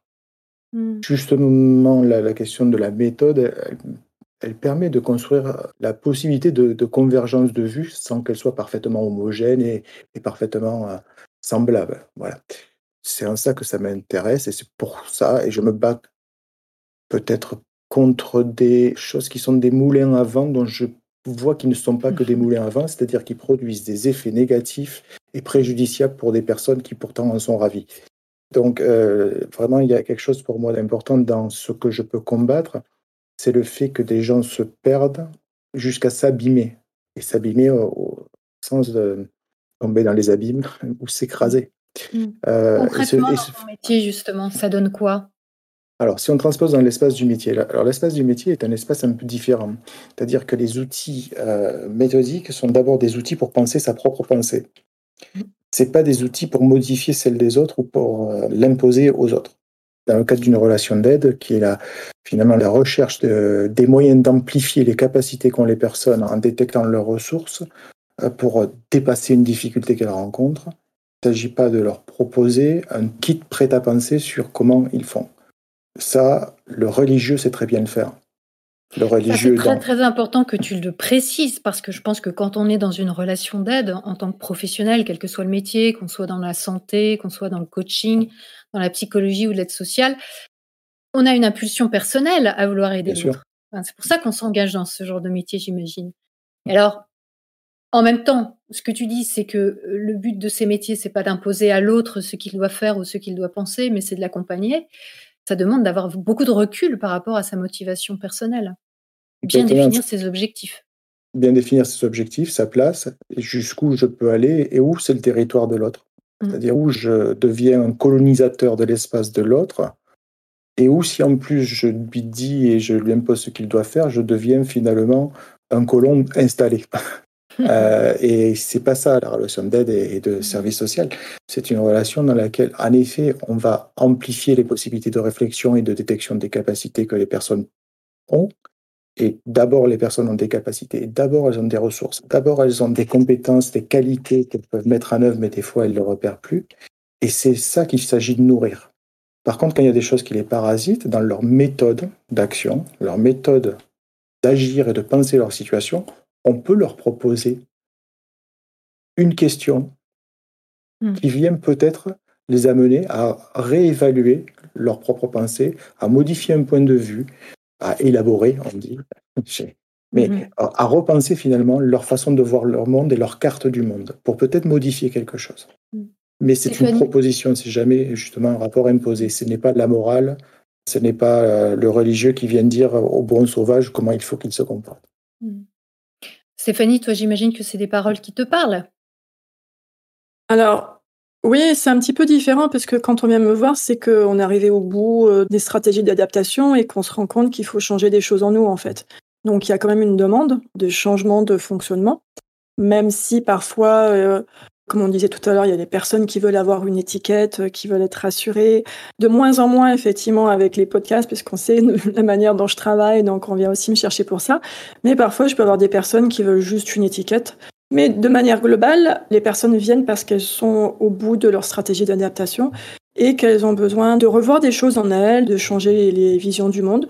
Donc là, c'est un tout petit peu différent en fait avec la personne, bien qu'après, quand je fais des thérapies, il faut passer par des chemins un peu détournés parce qu'on ne peut pas être frontal non plus, euh, parce qu'il y a des blocages émotionnels. Donc, euh, il faut pouvoir euh, arriver à débloquer ça. En tout cas. Alors, la place du scepticisme, du coup, dans ton activité, Stéphanie? Alors le scepticisme, c'est plutôt ce que je disais tout à l'heure, de retourner dans la recherche et de pas se baser sur des choses très grand public et de vouloir coller un peu les gens avec des étiquettes. Oui, parce euh, que toi, tu es dans un milieu euh, professionnel qui, euh, comme on l'a compris, diffuse énormément d'informations auprès du grand public par le biais de livres, mais même par des vidéos. Enfin, je veux dire, les, personnes qui sont en lien. Tu, vas dans la FNAC des Halles, par exemple, parce qu'il y a un grand, grand rayon. D'ailleurs, le rayon psychologie, il est en même temps que le rayon ésotérisme, tu vois. Ah ouais. Carrément. Ah oui, oui, oui. Alors, ils sont pas mélangés, mais euh, c'est dans le même carré, tu vois. Bah, tous les livres, en fait, sont des livres avec étiquette, des livres de vulgarisation, mais très, très, très vulgarisés. Oui, bon, en tant que professionnel, c'est un peu normal que tu te fies pas à ces livres-là, qui sont des livres de vulgarisation. Ouais. Mais, euh... les pros aussi croient parfois à ça. Donc, moi, je veux pas réduire une personne à une étiquette.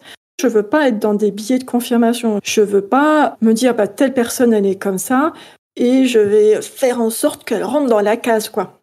Et justement, c'est la question que j'allais te poser, c'est euh, est-ce que tu as des biais personnels que tu connais et qui pourraient potentiellement entraver ton travail et sur lesquels tu essayes vraiment d'avoir du recul, d'avoir un regard sceptique? Pour éviter justement que ça ait des répercussions Depuis que je suis diplômée, en fait, euh, bah, au début, j'étais beaucoup plus euh, complaisante avec euh, les personnes. S'il y avait par exemple le verbal dans le test qui était élevé et le reste moyen, moyen plus, je disais, il y a peut-être 6-7 ans, je disais, et au potentiel quand même, parce que si, parce que ça. Et ça, je le fais plus du tout. Du coup, comme je disais, je dis plus le verbe être et je veux plus même donner des espoirs ou quoi que ce soit là-dessus. Donc, ça, c'était lié à un biais personnel? Oui, il y a un but personnel, oui. Tu voulais faire plaisir. Bah, faire plaisir, faire en sorte que la personne, ça puisse la soulager, en fait, parce qu'elle avait besoin de l'étiquette. La projection, on peut toujours projeter, en fait, des choses de soi. Euh, ça, c'est possible. Mais euh, je me force tout le temps, tu vois. Quand il y a quelque chose qui colle pas avec le modèle que j'ai, eh ben, je vais fouiller, en fait. Je vais pas dire, bon, c'est pas grave, ça colle pas, mais ça fait quand même. Mmh euh, ça, c'est sûr que c'est une tendance qu'on peut tous avoir. Ça facilite la vie quelque part de se dire bon, c'est pas grave, on va faire comme si ça marchait, on va faire comme si ça collait. Ouais, ouais, ouais. Là, j'avais un jeune garçon euh, dont j'avais une hypothèse d'autisme, parce qu'il y avait des choses qui collaient, mais il y avait des choses qui collaient pas. Donc, j'ai mmh demandé à maman si je pouvais compléter le bilan par autre chose, parce que même, même je ressens, j'étais vraiment mal à l'aise en fait, parce que garçon, comment il fonctionne, il y a des choses qui sont pas cohérentes, etc. Et que si c'est de l'autisme, bah, il faut mieux le savoir maintenant parce qu'il y aura des adaptations pour l'école. Puis au final, c'était pas ça, ça s'explique euh, de notre façon le comportement que j'ai vu. Mmh. Mais voilà, je veux pas forcément coller. Et il y a beaucoup de professionnels en fait qui collent. Alors surtout pour l'autisme, et de plus en plus de demandes aussi diagnostiques de l'autisme. Bah oui, il y a des problèmes sociaux, il y a une passion, allez, bon, il y a peut-être pas ça, mais bon, ça va coller quand même. Euh, à l'étiquette. Euh, mmh. voilà. Et on dit que les femmes sont sous-diagnostiquées. Les femmes sont moins fréquentes. Dans l'autisme, il y a euh, une femme pour quatre garçons, par exemple, je crois, c'est ça. Mais euh, est-ce qu'il faut arriver à l'équilibre? Parce que dans les troubles, en fait, euh, il n'y a jamais un équilibre entre les sexes, en fait. Mmh. Et c'est connu qu'il y a un déséquilibre pour tous les troubles. Comment l'expliquer? Est-ce qu'il faut qu'il y en ait pareil dans les deux cas? Pas sûr. Donc, en fait, il faut rester vigilant. Là, pour l'autisme, J'en parlais aussi dans les podcasts, tu vois, quand il y avait des personnes qui arrivaient en disant, ben voilà, moi je suis HPI, j'ai des valeurs fortes, je suis sensible à l'injustice, et que, bah, en observant, en fait, je voyais que Bah, l'injustice, ça dépendait pour qui, en fait, tu vois. Et surtout, c'est pas du tout un trait spécifique aux personnes qui ont Bien un sûr. QI élevé. euh. Bien sûr, donc après, on peut se raconter des histoires. Donc, euh, j'entends ce que la personne me dit, je le note si tu veux, mais je le garde euh, là, en fait, je ne m'accroche pas. Mhm. Quand on parle d'hypersensibilité, je dis, bah, ça veut dire quoi pour vous? Comment ça se manifeste pour vous? Pour mieux comprendre euh, quel est son problème, en fait. Et dans la vidéo que j'ai fait sur l'hypersensibilité, en fait, les gens qui se reconnaissent, il peut y avoir énormément de profils différents, en fait, de fonctionnement même neuropsychologique complètement différents. Et pourtant, c'est sous la même étiquette. Donc, moi, ça me va pas. Je veux pas envie de mettre une, une étiquette alors qu'il y a des fonctionnements différents et du coup, des prises en charge différentes. Ça Oui, sera mais- pas du tout la même chose pour Mm. aider la personne. L'inconvénient étant pour toi en tant que thérapeute de quelquefois, peut-être, je sais pas, ne, ne pas savoir ce qui se passe, puisque tu ne cèdes pas, entre guillemets, à, à- à une certaine facilité d'étiquetage de la personne. Euh, J'imagine qu'il y a des fois où tu te confrontes à une situation où tu n'as tout simplement pas euh, de diagnostic à poser ou de solution à proposer. Parfois, il n'y a pas un diagnostic, une étiquette euh, précise. Parfois, c'est juste, bah voilà, le, un fonctionnement. Là, le gamin dont je te parlais, euh, il a un bon QI, euh, 125, voilà, tu vois, un bon QI. Mais il a certains comportements. Donc, je vais donner des recommandations pour son fonctionnement à lui, tu vois. C'est pour telle personne, on peut faire ci, on peut faire ça pour l'aider. Mhm. D'accord. Mais en fait, le fait de rentrer dans la facilité de l'étiquette, c'est quelque chose qu'on appelle euh, un besoin de clôture cognitive. C'est l'intolérance à l'ambiguïté. Donc il y a des émotions, il y a des croyances aussi qui rentrent dedans, où du coup, bah, hop, hop, hop, ça ressemble à ça. Et puis, bon, allez, ça va, le fait. Donc c'est traiter l'information de manière très superficielle. Oui, ça ressemble, et donc c'est comme ça parce que j'ai besoin d'une réponse ferme et définitive. Le besoin de clôture cognitive, c'est ça. Ce sont des personnes qui veulent des réponses fermes et définitives et qui ne supportent pas l'ambiguïté. Mhm. Mais je pense qu'on a un peu tous du mal avec l'incertitude de toute façon. Je pense que c'est assez Ça humain. dépend. Moi, j'ai pas de Mais souci avec euh. l'incertitude, en fait. euh, en tout cas, dans la compréhension euh, du fonctionnement hum- humain euh, ou dans les choses du quotidien, j'ai pas de problème avec ça. Et c'est ça qui fait que, quand je disais tout à l'heure, je laisse flotter. Quand je vois un fonctionnement, alors si je vais dans la recherche quelques années plus tard et je trouve, ce sera pas pour la personne là, mais ça sera sur le fonctionnement humain, sur comment tel paramètre intervient dans les émotions, dans l'adaptabilité, dans le raisonnement, dans plein de choses. Donc, je laisse les choses en suspension et ça me pose pas de souci de pas avoir de réponse tout de suite à mes questions. Et je pense qu'il y a beaucoup de gens qui sont comme ça, notamment les, toute la sphère complotiste. Euh, Les croyants, en fait, sont comme ça. Ils vont pas interroger leurs croyances. Ils vont pas interroger ah ouais non mais là ça ça va pas, ça colle pas à mon truc. Euh, Après il y a le raisonnement motivé, on avait parlé dans les podcasts. Mais tu as aussi les psychologues qui sont comme ça et qui ont envie que la personne rentre dans ce qu'il ou elle avait pensé euh, de leur modèle euh, général en fait. Mhm, mhm. Modèle du zèbre, modèle hypersensibilité, du HPE, de tout ça en fait. Et ça, c'est dangereux. à la mode. Alors, Laurent, toi, est-ce que tu as identifié des biais personnels dans ta pratique, euh, des choses dont tu te méfies, sur lesquelles tu restes vigilant? Il y en a des persistants, il y en a que je pense avoir réussi à peu près à éliminer au fur et à mesure.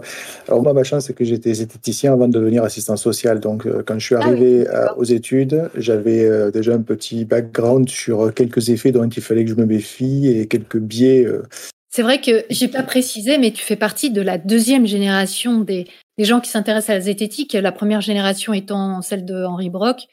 Et toi, euh, tu fais partie vraiment des, comme tu disais tout à l'heure, des dinosaures.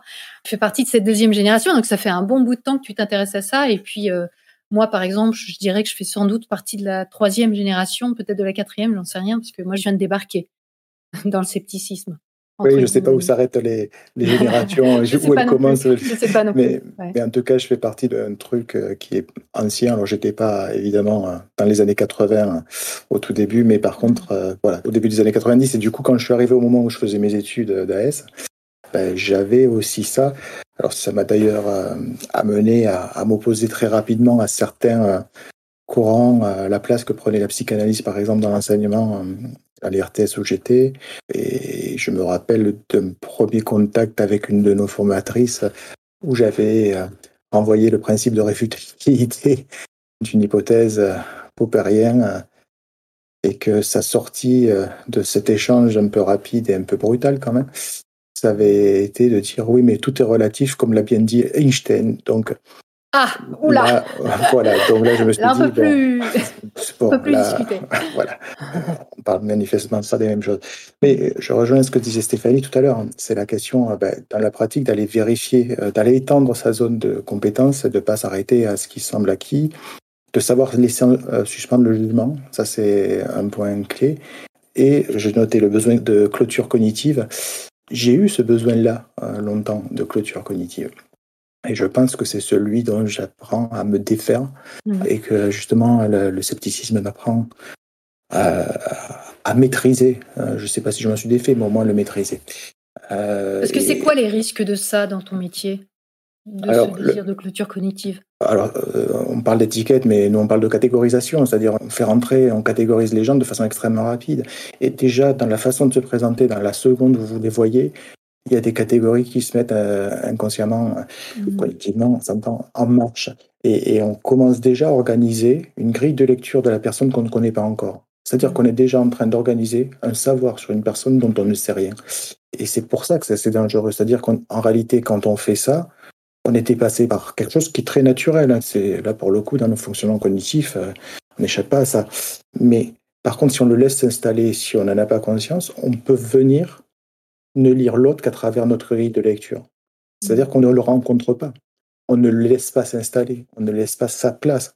On a pris sa place, puisqu'on sait déjà. Et donc, on va tout lire à la lumière de cette grille de lecture qui nous dit déjà quelques traits de sa personnalité que pourtant on ne connaît pas. Parce qu'on fonctionne par analogie, parce qu'il me rappelle quelqu'un, parce que la situation me rappelle quelque chose. Enfin, voilà, Parce on qu'on a beaucoup d'expérience et que souvent les et- personnes qui... Exactement. Donc, On a tout un ensemble de mécanismes qu'on connaît bien et tu t'intéresses à ça, à ça euh, pour le savoir, mais ça a des effets de figer la personne et de plus voir le mouvement, de plus voir justement ce qu'elle n'est pas Mm. et que l'on croyait qu'elle était. Alors évidemment, des fois ça apparaît avec vigueur parce que les gens ne se laissent pas complètement enfermer et heureusement, ils ont cette capacité à pouvoir aussi euh, ils réagissent. euh, ouais. eh ben oui, heureusement. Sinon, ça voudrait dire qu'ils sont là, passifs, et qu'ils rentrent, et à la fin, ils vous disent au revoir. Ils se jouent autre chose, heureusement, dans les entretiens, et heureusement que les personnes occupent leur place. Mais voilà, ça, c'est un des biais euh, que j'avais très fortement. J'ai euh, le biais de confirmation, évidemment, que j'ai encore. Alors celui-là, j'y fais gaffe parce que je, je sais que je suis parasité. Il m'arrive de lire, euh, je te parlais du rapport virage, mais tout un tas de lectures, des phrases où je crois comprendre le contraire de ce qui est écrit. Mais ce contraire étant très agréable pour moi, en fait. Donc, voilà, j'ai j'ai cette tendance à savoir ça. Et donc, du coup, ce que j'ai appris par la méthode, c'est que ce n'est pas parce que ma perception me dit que c'est ça qu'il faut comprendre que ça doit me suffire à penser que c'est ça qui est écrit. Et, et donc, je sais qu'il y a des phrases, quand elles vont complètement dans mon sens, dans un document où je pense qu'il y a une lecture qui manifestement est sur un angle différent du mien, je me dis, il faut que je relise, et il m'arrive de relire, et des fois même quand je cite, il m'arrive de relire ce que j'ai cité et d'aller vérifier que quand même je ne suis pas planté, tellement je crains d'avoir cité ce que je croyais avoir compris plutôt que ce qui était dit. Donc ça, c'est un exercice sur soi euh, qui est d'une forme de vigilance sur euh, euh, ma Mais- perception mais- des éléments. Je sais qu'elle est troublée, elle est parasitée. Selon l'état émotionnel dans lequel tu es, en fait, ça va orienter une interprétation où euh, ça, je l'observe aussi chez moi. euh, J'étais en colère contre quelqu'un euh, pendant plus d'un an parce que j'avais mal lu son mail. Pourtant, je l'avais relu plein de fois. Euh, et après, en relisant comme ça à une amie, en disant Mais tu te rends compte, il m'a écrit ça, attends, je reprends le mail. Et en fait, il y avait une négation que j'avais pas vue, enfin, un truc comme ça. Oui, c'est nos visions du monde, nos, euh, nos émotions aussi, dans quel état émotionnel on est qui va orienter une interprétation. Surtout quand il y a des négations comme ça, donc on va les voir ou pas les voir, ou lire un mot à la place d'un autre. Et ouais, et c'est pour ça que je réponds jamais aussi aux gens euh, du tac au tac, que je me laisse un moment de pause pour réfléchir, et parfois même en relisant après, je me dis, c'était pas ça que j'ai compris le début. Et aussi sur ce que tu disais juste avant, euh, c'est-à-dire qu'à force de voir, euh, de rencontrer des personnes qui certaines expressions du visage, euh, et si ça s'est bien passé avec telle personne ou pas, notre cerveau s'est enregistré en fait euh, très profondément et ça devient presque instinctif. Et c'est c'est ce qu'on appelle l'intuition. Quand on dit je le sens, je le sens pas, en fait, telle personne, c'est ça. Ce sont euh, nos expériences passées qu'on stocke. Et au fur et à mesure, moi, de voir des gens, je me suis rendu compte que tout de suite, dès que je voyais une photo, même sur les réseaux sociaux, tout de suite, je voyais un peu le, le profil émotionnel de la personne. Et je me dis, non, non, attends, tu vas pas la catégoriser tout de suite. Prends du recul, etc. Mais oui, mais c'est juste le fonctionnement humain qui est comme ça et, c'est tout. Parce que je sais que j'ai un catalogue de personnes qui est grand, où j'ai pu voir euh, bah, telle telle façon de parler, enfin toutes les choses là, qui inconsciemment, euh, voilà, c'est la bibliothèque dans le cerveau. Parfois, ça me fait peur et je me dis non, non, non, non, euh, laisse-la être qui elle veut, ne juge pas tout de suite. voilà, encore une fois, je me dis souvent laisse-toi surprendre et, et voilà. Mais ça, ça existe chez tout le monde. Le truc, c'est d'en être conscient euh, et, de prendre du recul par rapport à ça. Vas-y, Laurent, poursuis si tu avais d'autres choses à dire sur tes biais euh, personnels dans ton métier. Euh, non, la liste est longue. Hein. On a la nuit. non, on n'a pas la nuit. Va falloir faire court. Je pense que j'ai un petit biais d'optimisme aussi, c'est-à-dire le fait d'anticiper plutôt l'idée d'une évolution positive aux situations que je regarde. Donc ça peut être un biais ah aussi. Ça. Et, et, donc je fais gaffe aussi à le pondérer justement. L'intérêt de repérer les biais, c'est d'essayer de voir comment on les contre, c'est-à-dire comment on les pondère en fait. Et le biais d'optimisme, je peux l'avoir, euh, qui peut être euh, assez présent. Donc voilà, ceux qui me viennent déjà en tête, après mon milieu est baigné de biais, alors c'est toujours plus facile de voir les biais des autres que les siens. Hein. Donc si vous interrogiez euh, des pères avec qui je travaille, sans doute ferait-il des biais complémentaires à ceux que je viens d'énoncer me concernant. Hmm. Mais c'est quoi justement les, biais courants qu'on peut observer dans chacun de vos métiers? Parce que j'imagine qu'il y a des constantes, peut-être, mmh en lien avec le sujet et le domaine dans lequel vous travaillez, en fait. Bah, des biais de sélection, déjà. C'est-à-dire que le biais de sélection, c'est quand même un des biais majeurs. C'est-à-dire le biais de choisir euh, dans les données que l'on a, celles qui correspondent euh, alors soit à ce qu'on pense au départ, soit à ce qui s'est au fur et à mesure forgé sur euh, ce qu'on devait penser d'une situation. Et donc ne prendre que ces données-là et de laisser à l'écart celles qui viendraient en contradiction avec ces données-là. Hmm. Euh, donc c'est le biais de choisir des, des, données qui nous intéressent au regard de l'hypothèse préalable que l'on a dans la situation. Donc. Hmm. Et quand on évalue une situation, soit d'une personne, soit d'un groupe familial, et quand je dis évaluer, c'est souvent dans des logiques d'investigation et d'enquête. En protection de l'enfance, quand vous avez une information préoccupante sur un enfant qui est en risque de danger ou en danger, vous avez une enquête administrative qui est déclenchée, qui fait que des travailleurs sociaux vont rencontrer une famille dans l'objectif de produire une évaluation, c'est-à-dire une mesure d'un niveau de danger qui pourrait exister pour des enfants au sein de ce groupe familial. Vous touchez à des questions sensibles, c'est-à-dire que ça a des impacts sur la vie des gens, la vie des enfants, la vie des adultes, la vie. Donc on n'est pas sur des, questions qui sont anodines, on n'est pas sur des questions qui sont euh, pas graves. On est sur des questions avec une forme de gravité. Et les biais de sélection qu'on peut avoir à ces moments-là peuvent orienter l'analyse et donc la conclusion et donc la préconisation de ce qui va être à faire ou pas dans cette famille-là. Solliciter l'injonction, euh, l'intervention de l'autorité judiciaire par exemple, ça peut être le cas, on saisit euh, via le procureur de la République euh, le juge des enfants, par exemple, euh, pour qu'il ordonne une mesure, qu'il impose une mesure à cette famille, ou, rien du tout. Donc entre les deux, il y a mmh, plein de mmh. possibilités. Vous touchez à des questions sensibles. Et là, les biais de sélection, c'est-à-dire la façon dont on comprend une situation, viennent parasiter quelque chose de majeur dans certains cas. Oui, j'imagine qu'on peut avoir une intention de sauver une personne d'une situation très dangereuse, par exemple, et du coup, euh, chercher des éléments qui vont confirmer, qui vont aider dans le dossier, des choses comme ça. Exactement, c'est-à-dire euh, si on est agi par cette question-là, on, risque de perdre finalement une vision sur d'autres éléments qui sont rassurants. Si on a une lecture par le danger et seulement le danger et le risque, on va oublier tout ce qui est protecteur et rassurant à côté. En tout cas, on va le minimiser ou le dévaloriser, peut-être dans une évaluation. C'est un des risques en tout cas qui peuvent exister. Si au contraire, on, est absolument euh, avec une lecture par la capacité, ce qui rassure, on risque d'éliminer la part de danger. Donc, c'est pour ça que cette question de sélection de données est importante. Euh, il y a aussi le biais euh, bah, d'attribution. On essentialise des fois les questions et on oublie les contextes et les environnements dans lesquels évoluent les familles qui peuvent peser sur leur choix, sur leur façon d'agir. Donc ça, ça peut être un, des biais qui peut être aussi massivement présent. Il y a d'autres formes de biais qui sont pas des biais, mais il y a des effets, euh, vous savez, l'effet Barnum euh, ou l'effet Forer. Donc on va se sentir concerné par euh, une phrase un peu générale. Voilà. Et, comme nos jargons professionnels sont faits de concepts qui ne sont jamais développés et donc qui sont creux, ils ont un avantage, c'est qu'on croit parler de la même chose. Ils ont un désavantage, c'est que quand on observe dans la réalité, on ne parle pas forcément de la même chose, mais avec les mêmes mots, ce qui crée des situations un peu phénoménalement compliquées. Mais chacun a compris ce qu'il voulait. Entre collègues aussi, les jargons professionnels sont très forts, Mmh. comme dans beaucoup de, de secteurs. Je les connais pas tous, mais je sais Mhm. qu'il y a des jargons euh, dans le secteur médical, il y a des jargons. Mais si ce n'est que ces jargons-là, des fois, font un effet foreur et on, on croit avoir dit quelque chose d'extrêmement spécifique à quelqu'un alors qu'on a dit une banalité crasse. Donc, ça, c'est des éléments, des biais qui viennent parasiter euh, le fonctionnement des personnes et des, et des collectifs de ces systèmes que forment les services. Alors, il y a une question de Geronimo qui dit euh, Comment faites-vous pour gérer vos émotions dans votre métier Donc, c'est une question pour toi, Laurent. Parce que Euh, effectivement, tu es confronté à des situations qui peuvent être dramatiques. Alors moi, je, je suis heureusement, euh, parce que c'est en effet une épreuve, de gérer euh, la confrontation à des situations de risque et de danger. Ce que je suis aujourd'hui, c'est que je travaille auprès de professionnels qui prennent ces risques-là. Donc je travaille avec euh, des personnes qui sont dans ces situations-là.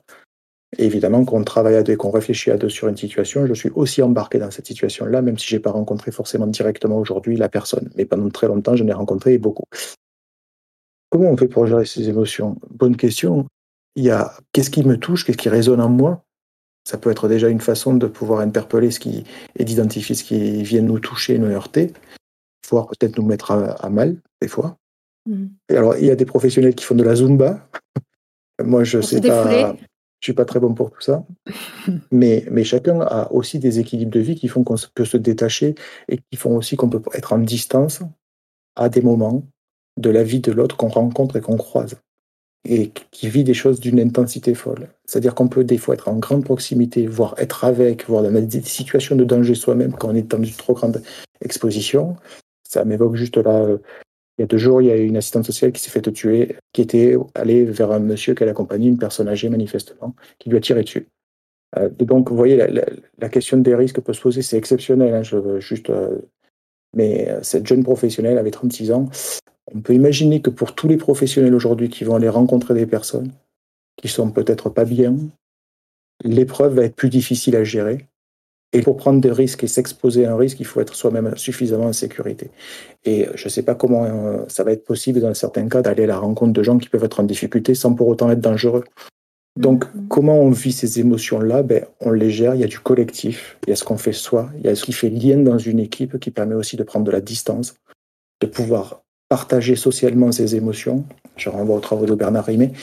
Et euh, de pouvoir faire un collectif à un moment, autour d'un café, autour d'une pensée, autour d'une situation, ça, ça aide à gérer et à se mettre en position un peu méta, c'est-à-dire Mhm. pas la position embringuée dans la situation avec ses affects, mais faire un pas de côté et un peu de décalage.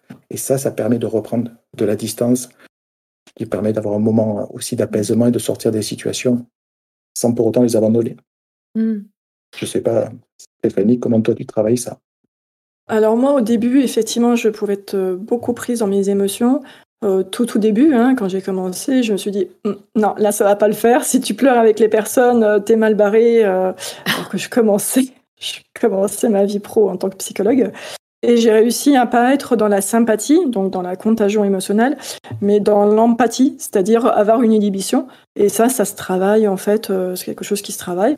Donc je suis avec la personne, je suis là dans la compassion, je comprends. Peux me mettre à sa place, mais je reste quand même à ma place. Ce qui fait que je me laisse pas euh, déborder par les émotions de la personne ou euh, par euh, d'autres difficultés, même personnelles aussi, où j'arrive à, à, mettre cette clôture en fait pour pas être débordée. Ça, je l'ai Oui. travaillé. Et oui, parce que l'empathie, ça se travaille, c'est pas de la sympathie ou Mm. de l'antipathie, c'est pas des Oui, oui. affects, c'est justement c'est du travail, l'empathie. Et, Oui, et, oui. euh, tu as raison, parce que c'est vraiment un support de la relation professionnelle majeur, la question de l'empathie, c'est-à-dire pouvoir se rapprocher de l'autre sans se confondre avec et donc sans euh, se perdre avec finalement. Il y a des études sur euh, la mesure de l'empathie, sympathie chez les soignants, les médecins. Mhm. Et en fait, l'empathie et non la sympathie aide les médecins à éviter le burn-out, par Ouais. exemple. Alors Ouais. que la sympathie amène au burn-out. Donc, il y a, Oui. il y a une inhibition, c'est-à-dire on peut comprendre l'autre, on peut savoir ce qu'elle peut re- ressentir, en fait, mais on reste à notre place. Il y a un truc qui fait qu'on bloque, en fait, euh, et qu'on ne se laisse pas prendre euh, par l'émotion. Oui, je pense qu'il y a aussi à un moment donné une compréhension que pour vraiment aider l'autre, euh, pleurer avec elle, c'est pas forcément en tant que professionnel la meilleure des choses. C'est pas ça qui va l'aider. Ouais, ça n'empêche pas, on peut être complètement présent euh, en validant la souffrance de la personne. On n'est pas obligé de pleurer avec, quoi, en fait. Tu veux dire que le scepticisme ne rend pas froid et distant, euh, Stéphanie? Alors ça, on me l'a souvent reproché sur les vidéos, tu vois, parce qu'on me disait ah mais vous êtes froide et tout. Bah, je donne de l'information. C'est pas la même chose en consultation. Euh, En fait, ça le paradoxe, c'est que euh, sur les vidéos, on dit que je suis froide, voire normopensante, parce que c'est ça la vanne maintenant. C'est que si l'autre personne n'est pas d'accord avec toi, donc t'es normopensant, ou alors t'es pas HQI, t'es pas tout ça, donc c'est comme ça que les personnes interprètent maintenant. Alors qu'en consultation, on me trouve euh, vachement sympa. On me dit que la phrase qu'on me dit, c'est Ah, pour une fois, je rencontre une, psy humaine. C'est pas incompatible. Et moi, il y a un truc qui est là en moi depuis toute petite, c'est euh, ne pas me mentir. Être honnête avec moi-même et aussi ne pas mentir aux autres.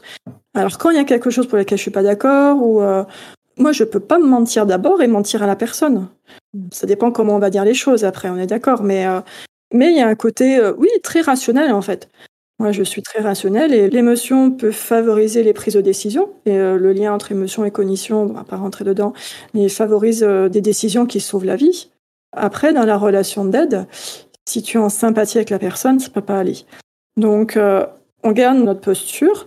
On peut être dans l'intellectualisation parce que bah, c'est comme un médecin. Si le médecin il n'a pas euh, dans sa tête euh, ses modèles pour euh, diagnostiquer, pour agir en urgence, prenons un urgentiste en fait. Il faut qu'il reste maître de lui en fait, qu'il garde le sang-froid et qu'il puisse agir. Donc c'est comme ça. Quand je suis en raisonnement, je suis en raisonnement comme ça. Alors justement, il y a une question de Pascal par rapport à ça, c'est faites-vous une différence entre gérer vos émotions et gérer votre comportement dans la relation lorsque vous êtes sujet à des émotions? Comment faites-vous? Ça doit vous arriver encore d'être euh, troublé, perturbé par euh, la situation dans laquelle la personne se Alors, ça, trouve? ça m'est déjà arrivé. Alors, mis à part au début, en fait, euh, ça m'arrivait très souvent, je ressens quelque chose qui monte et je bloque, en fait, ça. Et par contre, dans le comportement, je valide la personne. Je voilà. Tu lui je- montres que tu la comprends, c'est ça que tu veux dire Oui, que tu Oui, oui, oui, oui, oui, oui. Il y a certaines techniques, euh, bon après ça va faire froid quand on dit il y a certaines techniques, mais il y a certaines façons de parler aux gens pour qu'ils se sentent écoutés en fait. J'ai déjà passé des séances en fait, euh, une séance principalement quand je pratiquais plutôt la thérapie ACT, où j'étais juste présente, où j'avais une grande ado, jeune adulte en fait, qui était pas bien du tout. Je me suis assise euh, finalement à côté d'elle là, et puis euh, elle pleurait, moi j'étais juste là avec elle, et on respirait ensemble en fait. Mais peut-être que, euh, et Laurent, je te pose la même question, c'est peut-être que vous êtes à un stade aujourd'hui dans votre expérience et dans votre apprentissage de votre métier qui fait que vous n'êtes plus débordé par vos émotions, je ne sais pas. Quand vous êtes face je- à quelque chose de vraiment choquant, comment vous gérez euh, Moi, ce que j'ai appris à ne pas euh, me laisser dépasser par euh, mon émotion, c'est-à-dire à l'identifier, mais jamais me laisser dépasser. En tout cas, pendant l'entretien, ça peut pas être possible. Enfin, ça peut être possible, hein, ça peut venir. hein, Il y a une volonté de maîtrise qui est une chose, le résultat en est une autre.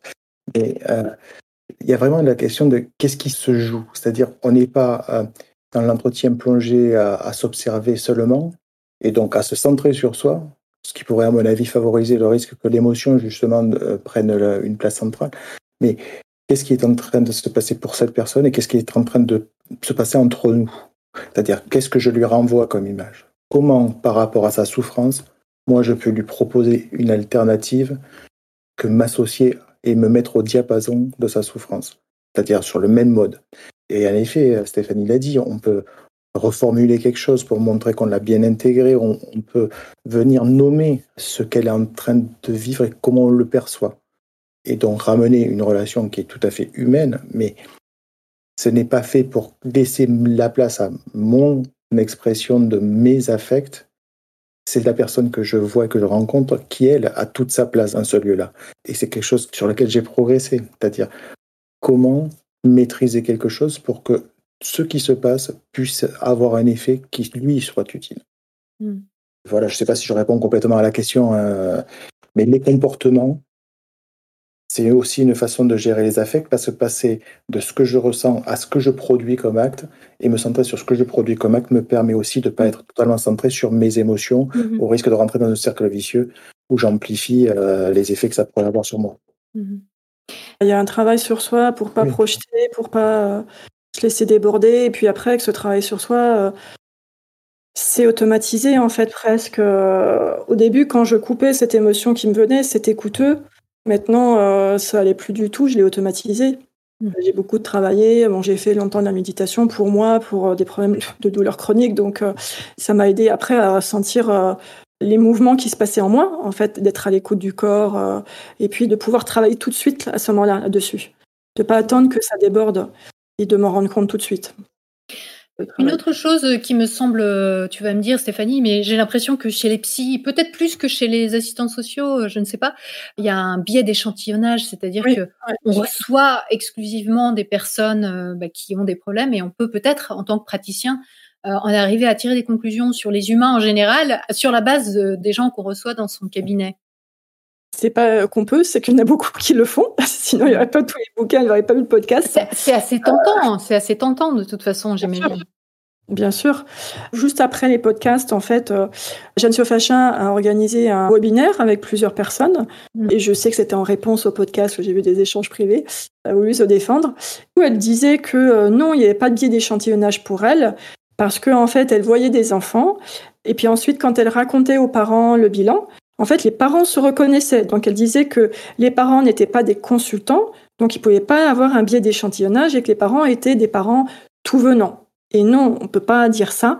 D'une part, parce que euh, si l'enfant a des difficultés, donc il y a un aspect génétique, en fait, sur euh, capacité à réguler les émotions. Euh, il y a un aspect bah, éducation, systémique, etc. Donc, c'est pas neutre non plus. Et puis, il y a aussi, comme les termes utilisés sont très généraux, le fameux effet Barnum, les parents, forcément, se reconnaissent aussi. Donc, non, les parents ne sont pas du tout venants. Non, non, c'est des personnes consultantes aussi pour leurs enfants. Oui, et puis c'est pas parce que les euh, parents sont d'accord, c'est pas parce qu'un patient est d'accord que c'est représentatif, parce que les gens ont vite fait de tomber dans un biais d'autorité quand ils voient une assistante sociale ou quand ils voient une psy. Vous avez un rôle social, donc forcément, euh, c'est pas une conversation euh, tout venant. Oui, il y a forcément D'ailleurs, on s'imagine toujours que le psy, c'est tout sur nous, qui va nous lire, qui va décrypter, nous analyser, des choses comme ça. Dans ma vie perso, quand je rencontre des gens, t'es psy, ah, tu vas m'analyser, euh, des choses comme ça. Donc, euh, on, considère euh, le psy qui va tout savoir, tout. On m'a déjà envoyé un mail euh, en me disant, euh, en me tutoyant, puis en me disant Stéphanie, euh, j'aimerais un rendez-vous avec toi pour que tu lises en moi comme un livre ouvert. Voilà, c'était vraiment le mail comme ça. Donc il y a, mis à part la formulation, le tutoiement, etc., alors que je connais pas la personne, il y a quand même cette idée du psychologue qui va lire comme dans un livre ouvert. Et non, c'est pas aussi simple que ça. Et puis il y a aussi certains psychologues qui sont médiatisés. Parce que ça voilà. rajoute des couches. la spécialiste euh, du haut potentiel, elle est dans la télé, tout ça, donc euh, forcément, elle s'y connaît. Il y a plusieurs psys comme ça, donc ça rajoute sur la posture d'autorité. Mmh et puis quand on va voir un psy, la première chose qu'on a envie, c'est que on nous dise qu'on n'est pas fou, qu'en fait on reconnaisse notre souffrance. Et encore une fois, il y a ce besoin d'approbation, c'est un aspect très maternant, et, euh, et ça fait du bien en fait. Oui, et ça, c'est forcément, ça induit des biais. Alors maintenant, j'aimerais bien qu'on passe aux difficultés que vous avez pour appliquer le scepticisme. On a parlé de vos biais personnels et qui pouvaient entraver euh, une prise de recul, des décisions euh, rationnelles et justes euh, à tout point de vue. mais est-ce que il y a des obstacles liés à vos pratiques, peut-être du côté des collègues, je ne sais pas, du côté de la manière dont les gens vous perçoivent, peut-être aussi les personnes que vous accompagnez, par exemple, Laurent? Dans les équipes, en tout cas, il y a des résistances.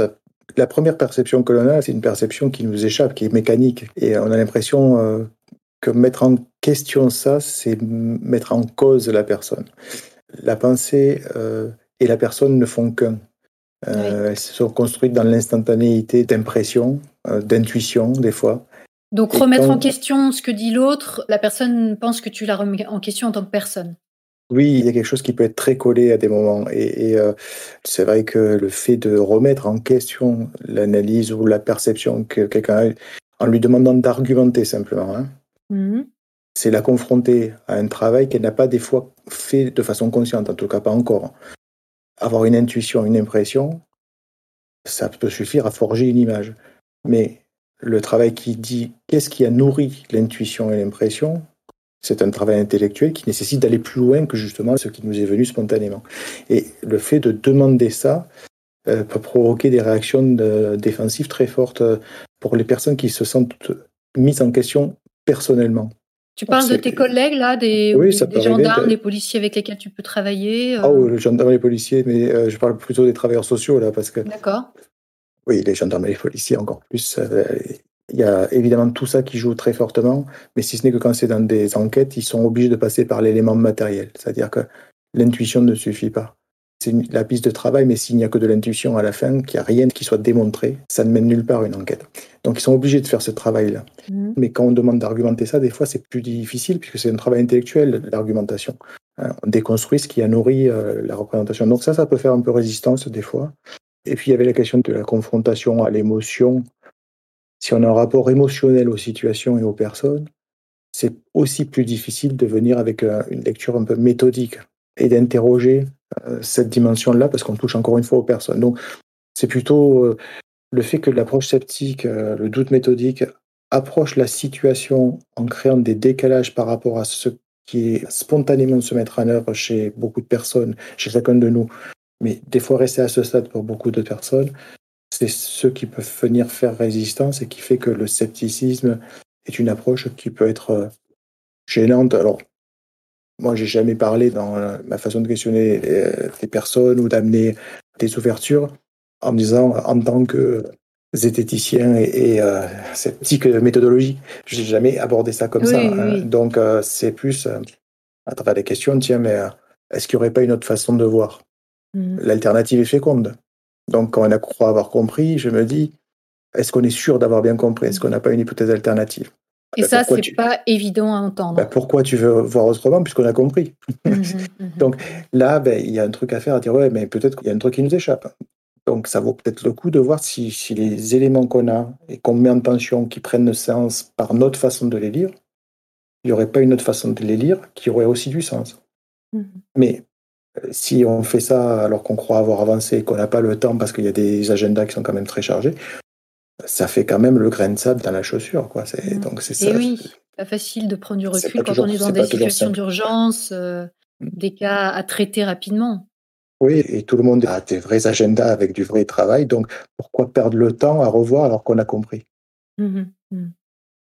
Oui, en fait, euh, quand on est sceptique, euh, on se force à, se mettre en tension, à se poser des questions sur euh, ce qu'on croit ou ce qu'on pense, à réévaluer une action, à déterminer ce qui peut être bénéfique ou pas, à peser les choses. bon, avec méthode, donc ça prend du temps. Ça prend du temps, ça renvoie au système 2 de Kahneman sur les deux vitesses de la pensée, mais c'est cette idée que le scepticisme nécessite de l'énergie en plus, mmh. en plus de toutes celles qu'on a consacrées à faire euh, les choses et à les vivre. Donc ça nécessite cette énergie en plus, et on n'a pas tout le temps euh, le temps de prendre ce moment-là, et on n'a pas toujours l'envie de reprendre ce moment-là. Et ça, ça a pu créer des tensions donc sur le long terme, je veux dire, avec tes collègues? ça peut créer des tensions, alors ça se manifestera. Tu as une mauvaise réputation en tant qu'assistant social vis-à-vis de tes collègues, par exemple, le fait d'être sceptique? J'avais une très bonne réputation auprès de certains, une très mauvaise auprès d'autres. Je me rappelle d'un affrontement qui est un affrontement de méthode en réalité, mais qui n'a pas été énoncé comme ça. Mais je me rappelle d'un éducateur euh, qui intervenait euh, sur une situation euh, dans le cadre d'une mesure d'action éducative en milieu ouvert. C'est-à-dire la justice ordonne qu'un éducateur vienne au domicile et travaille avec les parents sur la prise en charge des enfants parce qu'on a estimé que le niveau de risque et d'exposition donc à des dangers était suffisamment élevé pour qu'on ordonne ça. Et euh, moi, je travaillais en tant qu'assistant social du quartier avec cette famille. Donc deux cadres différents, radicalement différents. Lui, euh, sur ordre du juge, moi, bah, parce qu'il venait au service et qu'ils avaient des besoins de soutien. Et on avait des désaccords sur la lecture qu'on faisait de cette situation-là et l'éducateur avait écrit au juge que les parents avaient repris une consommation active de drogue. La démonstration est qu'ils ne viennent plus à nos rendez-vous. Oui, c'est un peu court comme explication. Moi, ça me semblait, il n'y avait pas besoin d'être zététicien pour s'apercevoir que quand même ça merdait. Mais concrètement, cette absence de présence n'était pas la preuve qu'il y avait un comportement. Euh, et donc là, c'était de la méthode, d'analyse des faits. Et donc, on a eu une belle empoignade euh, qui est montée jusqu'à nos institutions respectives. Mais c'est un débat de fond sur la méthode en réalité. Mmh. Qu'est-ce qui nous permet de porter un constat objectivé ben, Les faits, quels sont les faits? Ils ne viennent pas au rendez-vous. Est-ce qu'on peut en déduire que ben, non tu n'as pas les éléments qui permettent ce saut-là et pourtant tu le fais. Quand tu fais ça, tu es à côté de la plaque méthodologiquement. Mmh. Peut-être qu'ils sont en train de se shooter comme des fous euh, chez eux, hein, mais c'est pas ce que tu as comme élément qui permet de le déduire. Mhm. Donc, à partir de là, il y avait quelque Donc, voilà comment on peut avoir des désaccords de méthode. Ils sont des débats, finalement. L'approche sceptique dit on doit suspendre le jugement sur la question de la reprise de produits si on n'a que ça. Il était sur une autre approche. Hmm. Alors, on va euh, bientôt terminer cette conversation euh, pour passer aux questions finales du chat et on va essayer d'y répondre. Il y en a beaucoup, beaucoup, beaucoup. Stéphanie, dis-moi, toi, euh, qu'est-ce que tu rencontres comme difficulté dans l'application dans ton métier du scepticisme? Peut-être aussi vis-à-vis de tes collègues, je ne sais pas, ou vis-à-vis Alors, de tes patients? Les deux, en fait. Bon, avec les collègues, il peut y avoir des prises de bec aussi sur euh, les croyances, sur certaines étiquettes. euh, euh, pas plus tard qu'hier soir, d'ailleurs. Et c'était pour ça aussi que je m'étais désistée en fait d'un livre collaboratif pour divergence d'opinion, parce que voilà, il y a des collègues qu'on n'est pas d'accord, en tout cas. Donc, je peux me sentir un peu rejetée parfois, mais il y a d'autres personnes qui qui sont d'accord avec moi. Donc, heureusement, euh, ça aide aussi. Mais c'est vrai qu'avec les collègues, parfois, c'est pas toujours facile, en fait, d'être dans cette posture-là, parce que bah, j'ai l'impression d'être la méchante, en fait. Des gens qui sont d'accord avec toi, tu parles de la méthode ou tu parles de... Oui, de la méthode et puis euh, des conclusions aussi, des deux. Mhm. Après, moi, tout ce que je dis, c'est un instant T. Et puis, euh, comme on parlait de l'intolérance ou de la tolérance à l'ambiguïté, je me dis tout le temps dans ma tête, à cet instant, ma vision des choses, ma vision du fonctionnement, c'est comme ça. Et peut-être que demain, elle sera autrement ou dans un mois. Et c'est pour ça que je continue à lire, en fait, pour affiner, en fait, euh, mes modèles, les modèles mentaux des fonctionnements. Oui, ça, ça te permet de euh, ne pas te cristalliser sur ce que tu penses ou ressens sur le moment. C'est que tu te dis peut-être que tu vas évoluer dans ta pensée toi aussi. C'est Mhm. fort probable d'ailleurs. Mais, mais oui, mais ça, ça a toujours été le cas. Et c'est ce qui me motive. Mm. que- Enfin, j'ai une espèce de grande jubilation quand je lis et je ne peux pas m'arrêter, il faut que je continue le truc. Mais euh, ouais, c'est mon moteur en fait de continuer à apprendre. Mm. Mais c'est vrai que parfois, il y a soit des collègues sur les réseaux ou, euh, ou des collègues qui mettent des freins en fait dans les prises en charge des patients. Ça peut être des collègues psychologues ou alors des professions annexes en fait, euh, orthophonistes ou euh, psychomotriciens ou autres. Par exemple, les parents vont plus croire tel professionnel parce que va lui dire ce qu'il a envie d'entendre, le parent, et du coup, bah, ne pas me croire moi. Donc oui, ça a un impact en fait, euh, bah, en tout cas sur l'enfant, parce qu'il y a un trouble. Je pense à un enfant l'année dernière qui avait un autisme et dont l'orthophoniste disait non, non, non, il est juste HPI alors qu'il avait en de 100 et que les troubles étaient tellement grands, ça correspondait à 1000% de l'autisme. Et l'orthophoniste qui disait non, qu'il n'avait pas fait de bilan et qui faisait de la sophrologie avec cet enfant. Et les Mm. parents préféraient écouter l'orthophoniste.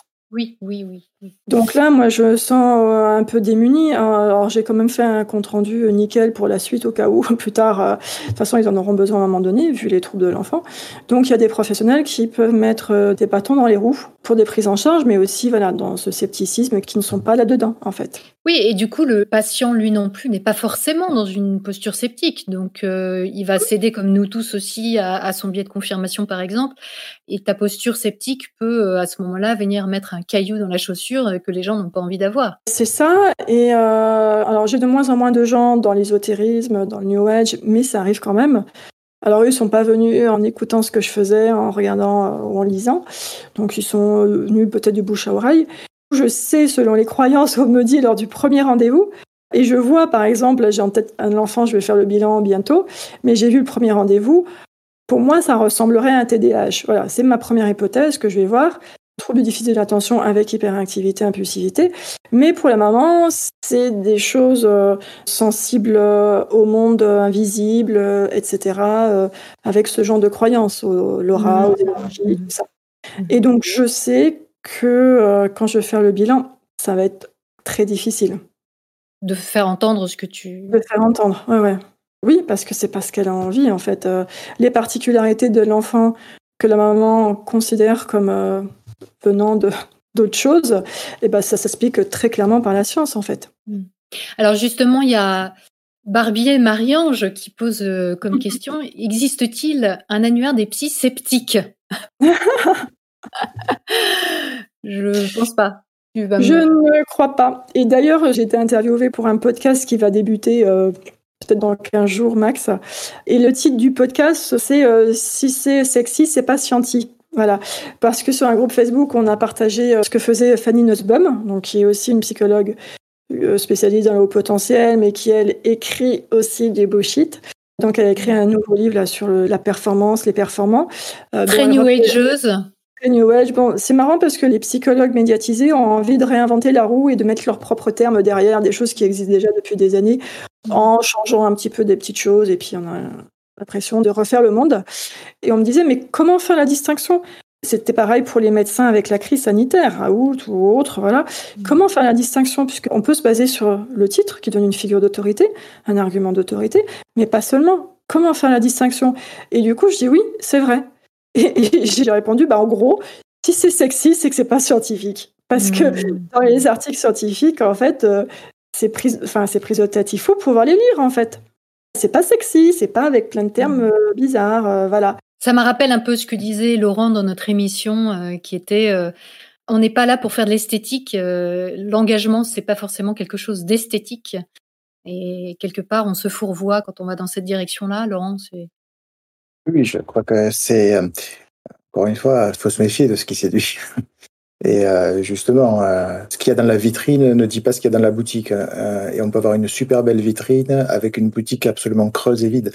Donc, euh, toujours aller voir derrière le rideau euh, mmh. et, ne jamais se contenter de ce qui est justement séducteur. Ça peut être séducteur et tout à fait intéressant, euh, ça peut arriver. Il y a des vulgarisateurs qui parlent de façon tout à fait plaisante de choses complexes. Mais malgré tout, il faut aller voir s'il y a du complexe derrière le plaisant. Oui. Alors maintenant, on va passer aux questions. Nous avons une question de PGA qui dit La baisse en 2020 semble étonnante on a beaucoup entendu parler de tensions exacerbées au sein des couples à l'occasion des divers confinements. Comment interprétez-vous ça? Sur le fait qu'il y a eu une baisse du nombre de femmes tuées en 2020, ouais. Oui, ou, qu'on ait entendu parler de beaucoup de tensions dans les couples. Euh, est-ce que les choses sont antinomiques? Alors les choses sont pas antinomiques et c'est même euh, un bel effet paillasson. C'est-à-dire que euh, notamment sur le premier confinement, dès la première semaine, on retrouvait dans les médias le discours qui disait que les violences conjugales explosaient du fait du confinement. Et rappelez-vous, quand on est arrivé au mois de mars, 17 euh, mars, euh, du jour au lendemain, tout le monde était en effet en vrai confinement pour le coup, et tout le monde était bloqué, et il y a eu un mouvement de crainte euh, sur le fait que ben, des femmes victimes de violences allaient se retrouver enfermées avec leurs bourreaux. Et on a eu un déploiement très fort dans le discours de ça explose. Enfin, l'idée de l'explosion de ces violences-là.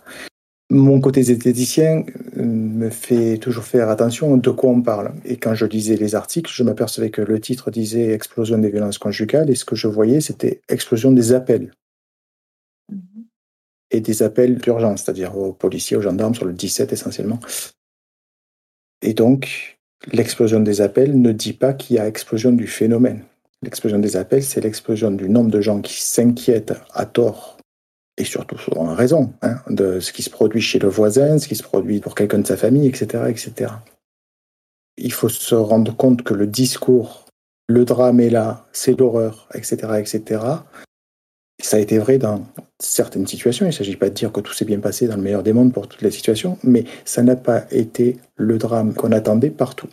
Par exemple, sur ce premier confinement qui a duré deux mois, hein, du 17 mars au 11 mai, si je me rappelle bien, on a un nombre de femmes tuées qui a été divisé par deux. C'est-à-dire c'était une femme tous les six jours au lieu d'une femme tous les trois jours pour faire la moyenne euh, de façon extrêmement froide. Et c'est une façon, évidemment, euh, qui peut choquer de cette façon de parler, mais une tous les trois jours, c'est ce que disent les associations, ou une tous les deux jours, elle nous disait aussi en 2019 pour nous alerter. Donc, on a eu deux fois moins de femmes tuées pendant cette période alors que tout le monde disait ça va être l'horreur. Hmm. Mais si on pense à métonymie, c'est-à-dire effet paillasson, c'est-à-dire le concept annoncé est-il le concept réellement décrit Est-ce que le mot utilisé correspond à la réalité de la situation? Déjà, tout de suite, on pouvait avoir quelque chose qui disait attention, ne courons pas trop vite. Et deuxième niveau, si on sait que dans la maladie du contrôle, parce que le, le moyen de la domination, c'est le contrôle, quand on est enfermé dans le même lieu, le contrôle, il est de fait. C'est-à-dire que ah vous avez un regard permanent sur où est l'autre et ce qu'il fait. Fait que ça peut venir apaiser quelque chose dans certaines situations, encore une fois. Et il y avait beaucoup, notamment d'intervenants sociaux en commissariat gendarmerie, qui disaient qu'ils étaient étonnés parce qu'ils arrivaient à contacter les personnes, ils étaient super proactifs pour essayer de travailler, rester en contact, en lien avec notamment les situations qu'ils connaissaient où ça pouvait craindre. Et ils avaient des fois des personnes qui leur disaient, mais non, ça se passe bien en ce moment, euh, il est calme, etc., etc. Donc, on voit bien que la complexité d'un phénomène, mmh. il faut la prendre dans son ensemble et pas juste quelques parcelles. Par contre, pour d'autres femmes, ça a été l'horreur. C'est-à-dire qu'elles étaient enfermées avec un type qui euh, était euh, en train d'exploser et elles étaient en effet beaucoup plus en repli. Et on a eu des situations graves qui ont pu se produire aussi. Mais dans l'ensemble, le nombre de faits, par exemple le nombre de plaintes a posteriori à la sortie du confinement, n'a pas montré non plus d'augmentation hmm. des faits déclarés qui s'étaient produits pendant le confinement. Donc on a eu tout un faisceau et on a même une étude de la MIPROF qui est la mission interministérielle de protection des femmes et de lutte contre la traite, a cherché à étudier ce qui s'était passé pendant ce premier confinement. Le rapport est sorti au mois de juillet et ils disent eux-mêmes qu'on n'arrive pas à trouver de démonstration qu'il y a eu une explosion de violence pendant ce moment-là. Euh, donc, on voit bien qu'entre les annonces, ce qui circule et ce qui est, ben, il y a tout le travail, et c'est ce que l'approche par le doute nous permet de faire, c'est d'aller vérifier derrière l'annonce, d'aller vérifier derrière ce qui circule essayer de voir et simplement lire un article sans s'en tenir au titre. Le problème de notre modernité, c'est que c'est le titre qui fait 80% de ce qu'on retient d'une information. Et on voit bien. Il y a aussi des faits contre-intuitifs, c'est-à-dire que intuitivement, on peut se dire, bah, elle est enfermée avec son bourreau, ça va mal se passer. Et dans, le, dans, la réalité, eh ben, c'est beaucoup plus complexe. Effectivement, le confinement, comme tu l'expliques, va peut-être calmer la situation. L'homme va se sentir plus en contrôle, justement, va pouvoir mieux dominer la femme dans ces moments-là et donc moins la maltraiter, entre guillemets. Tout à fait. Et l'entourage va être plus vigilant parce que tout le monde est confiné dans les appartements autour, donc tout le monde entend ce qui se passe et peut alerter si besoin. Donc, au moindre truc, ça peut déclencher une alerte. Donc, vous voyez, il y a plein d'effets euh, comme ça. C'est la complexité. Mmh. Ok, il y a une autre question de Serge Sud sur euh, les violences contre les hommes. On en parlait ensemble déjà lors de notre émission. Shocking 7, mais la question de Serge, c'est les hommes parlent-ils facilement de la violence qu'ils peuvent vivre? Y a-t-il un tabou, une honte? Oui, il y a une sous-déclaration. Il y a une sous-déclaration de la violence euh, par les femmes elles-mêmes. Quand je parle de déclaration, c'est aller vers euh, les services euh, de police et de gendarmerie pour déposer une plainte ou au moins une main courante ou un procès verbal de renseignement judiciaire. Il y a une sous-déclaration qui est encore plus importante chez les hommes, c'est-à-dire qu'entre les enquêtes de victimation et la proportion de la population masculine qui déclare vivre des passages à l'acte violent et le fait d'aller déposer une plainte en gendarmerie ou en police, on a un effet de sous-déclaration plus important. Donc c'est plus compliqué sans doute à identifier. Il y a peut-être un seuil de tolérance aussi à la violence qui est différent chez les hommes et chez les femmes en moyenne. Euh, c'est peut être une hypothèse. Et il y a une sous-déclaration, en effet, de ces situations-là. D'accord. Euh, une, question de Pascal pour tous les deux. Avez-vous connu des moments où vous rendiez compte de vos propres euh, processus non sceptiques, entre guillemets, lors d'un rendez-vous euh, Comment réagissez-vous lorsque vous estimez que les propos, le comportement de votre interlocuteur ne vous semblent pas rationnels Stéphanie, quand tu te rends compte que tu es engagé dans un processus non sceptique toi-même pendant un rendez-vous? Ça arrive puisque je suis humaine, hein, donc euh, selon ma problématique, mes visions du monde, ce sur quoi j'essaie de me défendre personnellement. Donc du coup, il y a un truc en moi et je le sens, comme je disais que j'avais euh, bien travaillé sur moi. Donc je sens ce truc qui veut soit avoir raison, soit euh, imposer à l'autre, ou soit mon estime de moi qui est en jeu, ou quoi que ce soit. Donc mhm. bon, je le sens en fait. Puis je suis là, je dis non, non, non, non, tu reviens, c'est pas de ça dans les questions, etc. Donc oui, il y a de ça, ça peut arriver. D'où l'intérêt de bien bosser euh, pour le repérer en fait. Le truc, c'est de repérer ce mouvement qui est en soi. Identifier, identifier d'abord. Parce que si on l'identifie pas, si on repère pas, bah, on, le laisse nous gouverner quelque part. Et la deuxième question, c'était comment est-ce que tu réagis lorsque tu estimes que les propos ou le comportement de ton interlocuteur ou interlocutrice euh, ne semblent pas rationnels? Je parlais justement là d'une maman, euh, ou quand on parle de choses euh, voilà ésotériques, euh, moi je me pose la question, je me dis qu'est-ce que je fais quoi? Est-ce que je laisse comme ça? Alors c'est pas mon rôle, viens pas me voir pour casser les croyances, tu vois. Mais ma question, moi, c'est la personne, est-ce que ses croyances vont impacter son bien-être, va impacter d'autres prises en charge? Et parfois, c'est un long discours avec moi-même Ou euh, on peut en parler en supervision aussi, euh, où je me dis mais qu'est-ce que je fais là en fait? Et je me pose la question pour le cas dont je t'ai parlé tout à l'heure. Quel est euh, l'impact de la croyance de la personne par à, à sa problématique en fait. pareil, quand tu as des injonctions de soins parce que sort de prison ou quoi que ce soit, bah là aussi, tu as tes valeurs forcément qui sont touchées. Ça dépend ce qui s'est passé en fait, mais euh, tu as ça, tu as l'impression de dire Ah ouais, non, mais cette personne-là, elle a fait ça et comment je vais réagir? Est-ce que ça va pas être mes valeurs qui parlent, ma vision du monde? Et donc, euh, Mhm. il faut vraiment prendre du recul par rapport à ça. Bah, c'est toujours Et, pareil. et- et Laurent, toi, euh, Stéphanie parle de supervision. Est-ce que vous avez ce genre de choses aussi euh, en tant qu'assistants sociaux?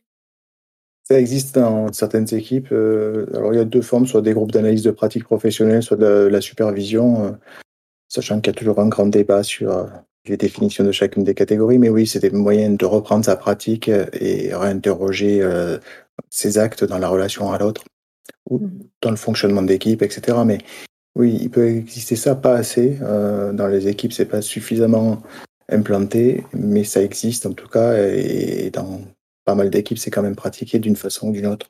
Mhm. Sur la question des croyances, le travail euh, d'un assistant social ou d'une assistante sociale, c'est pas de juger l'autre dans ses croyances. Chacun peut croire à ce qu'il veut, même euh, aux choses les plus folles. Mhm. Ça lui appartient. C'est sa vie, il l'organise.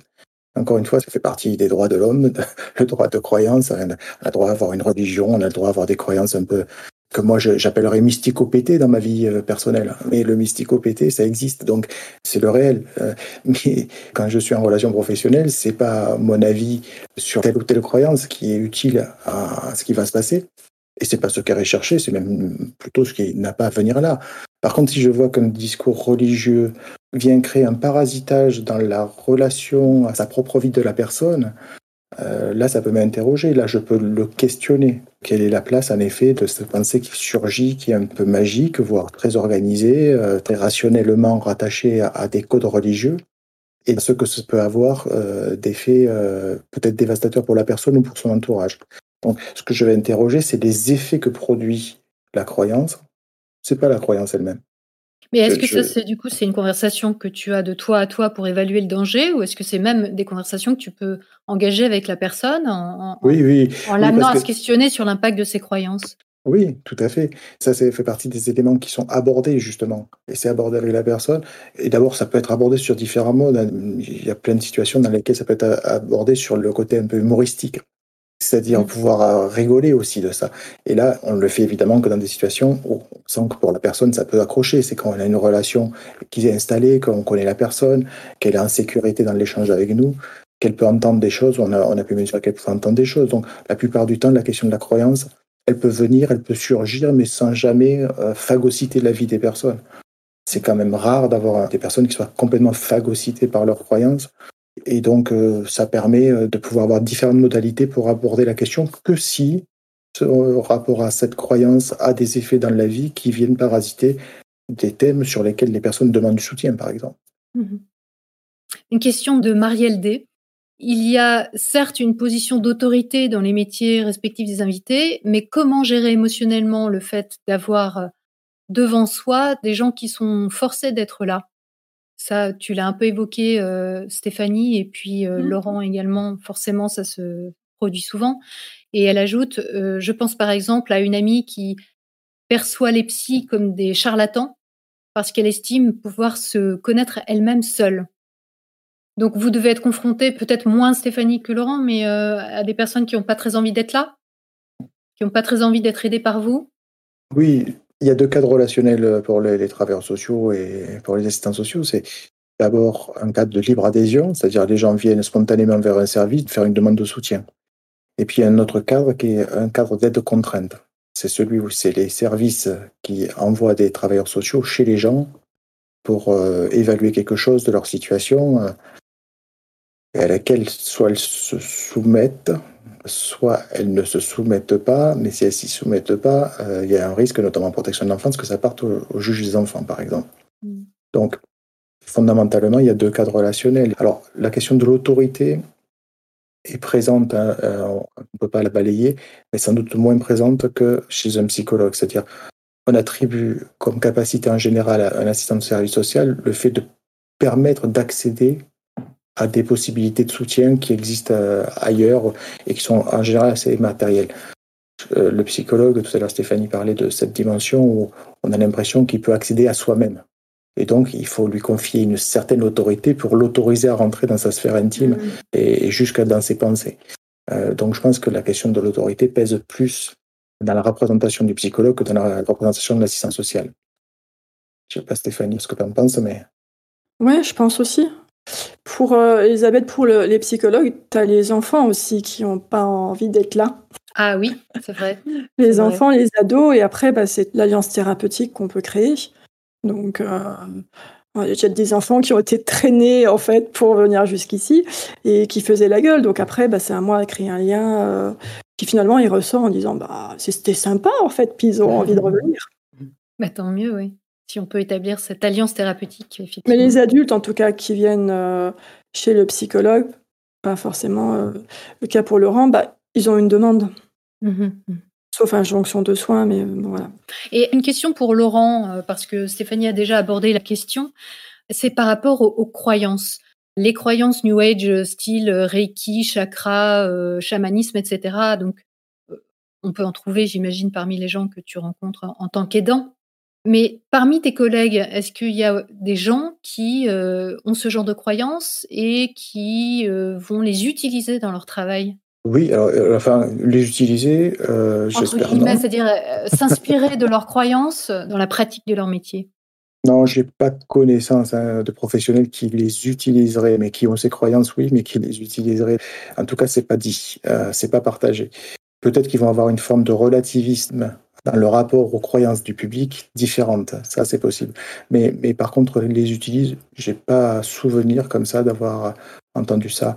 D'abord parce que le travail social, il faut jamais oublier que c'est un outil de contrôle social, c'est-à-dire un outil qui sert aussi à répandre des normes dominantes.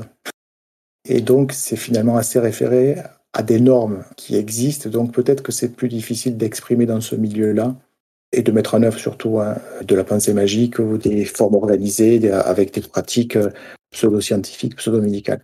Donc, euh, je n'ai pas souvenir d'avoir vu ça euh, par un, de mes collègues, mais ce qui se passe dans un bureau reste dans le bureau. Et oui, et oui.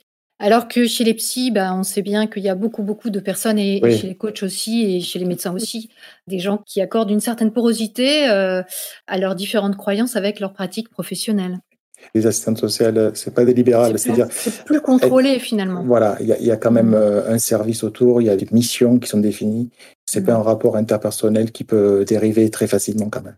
Mmh, Dans les groupes Facebook là de pros, euh, pourtant de neuropsy, enfin j'estime que neuropsy on est formé à la science. Il y en a qui veulent un peu élargir un peu leur pratique pour revenir au corps. J'ai vu récemment, euh, ah, j'ai envie de me tourner vers la kinésiologie, j'ai envie de me tourner vers ci, vers le reiki, etc. Mmh. Et du coup, euh, je me dis, fou là là.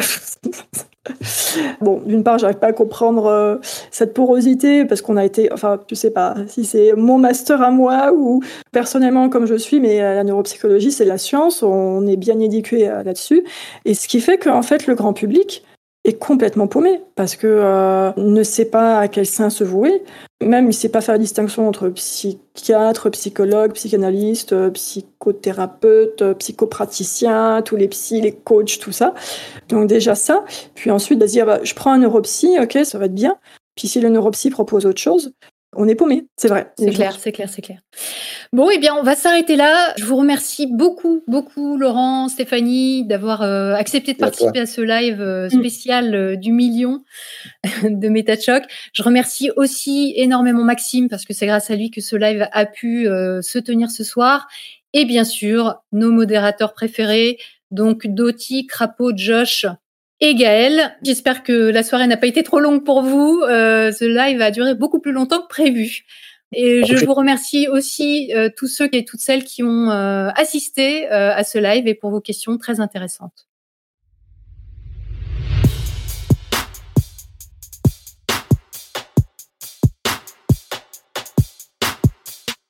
Si cette émission vous a plu, pensez à mettre un pouce ou des étoiles sur votre appli de podcast.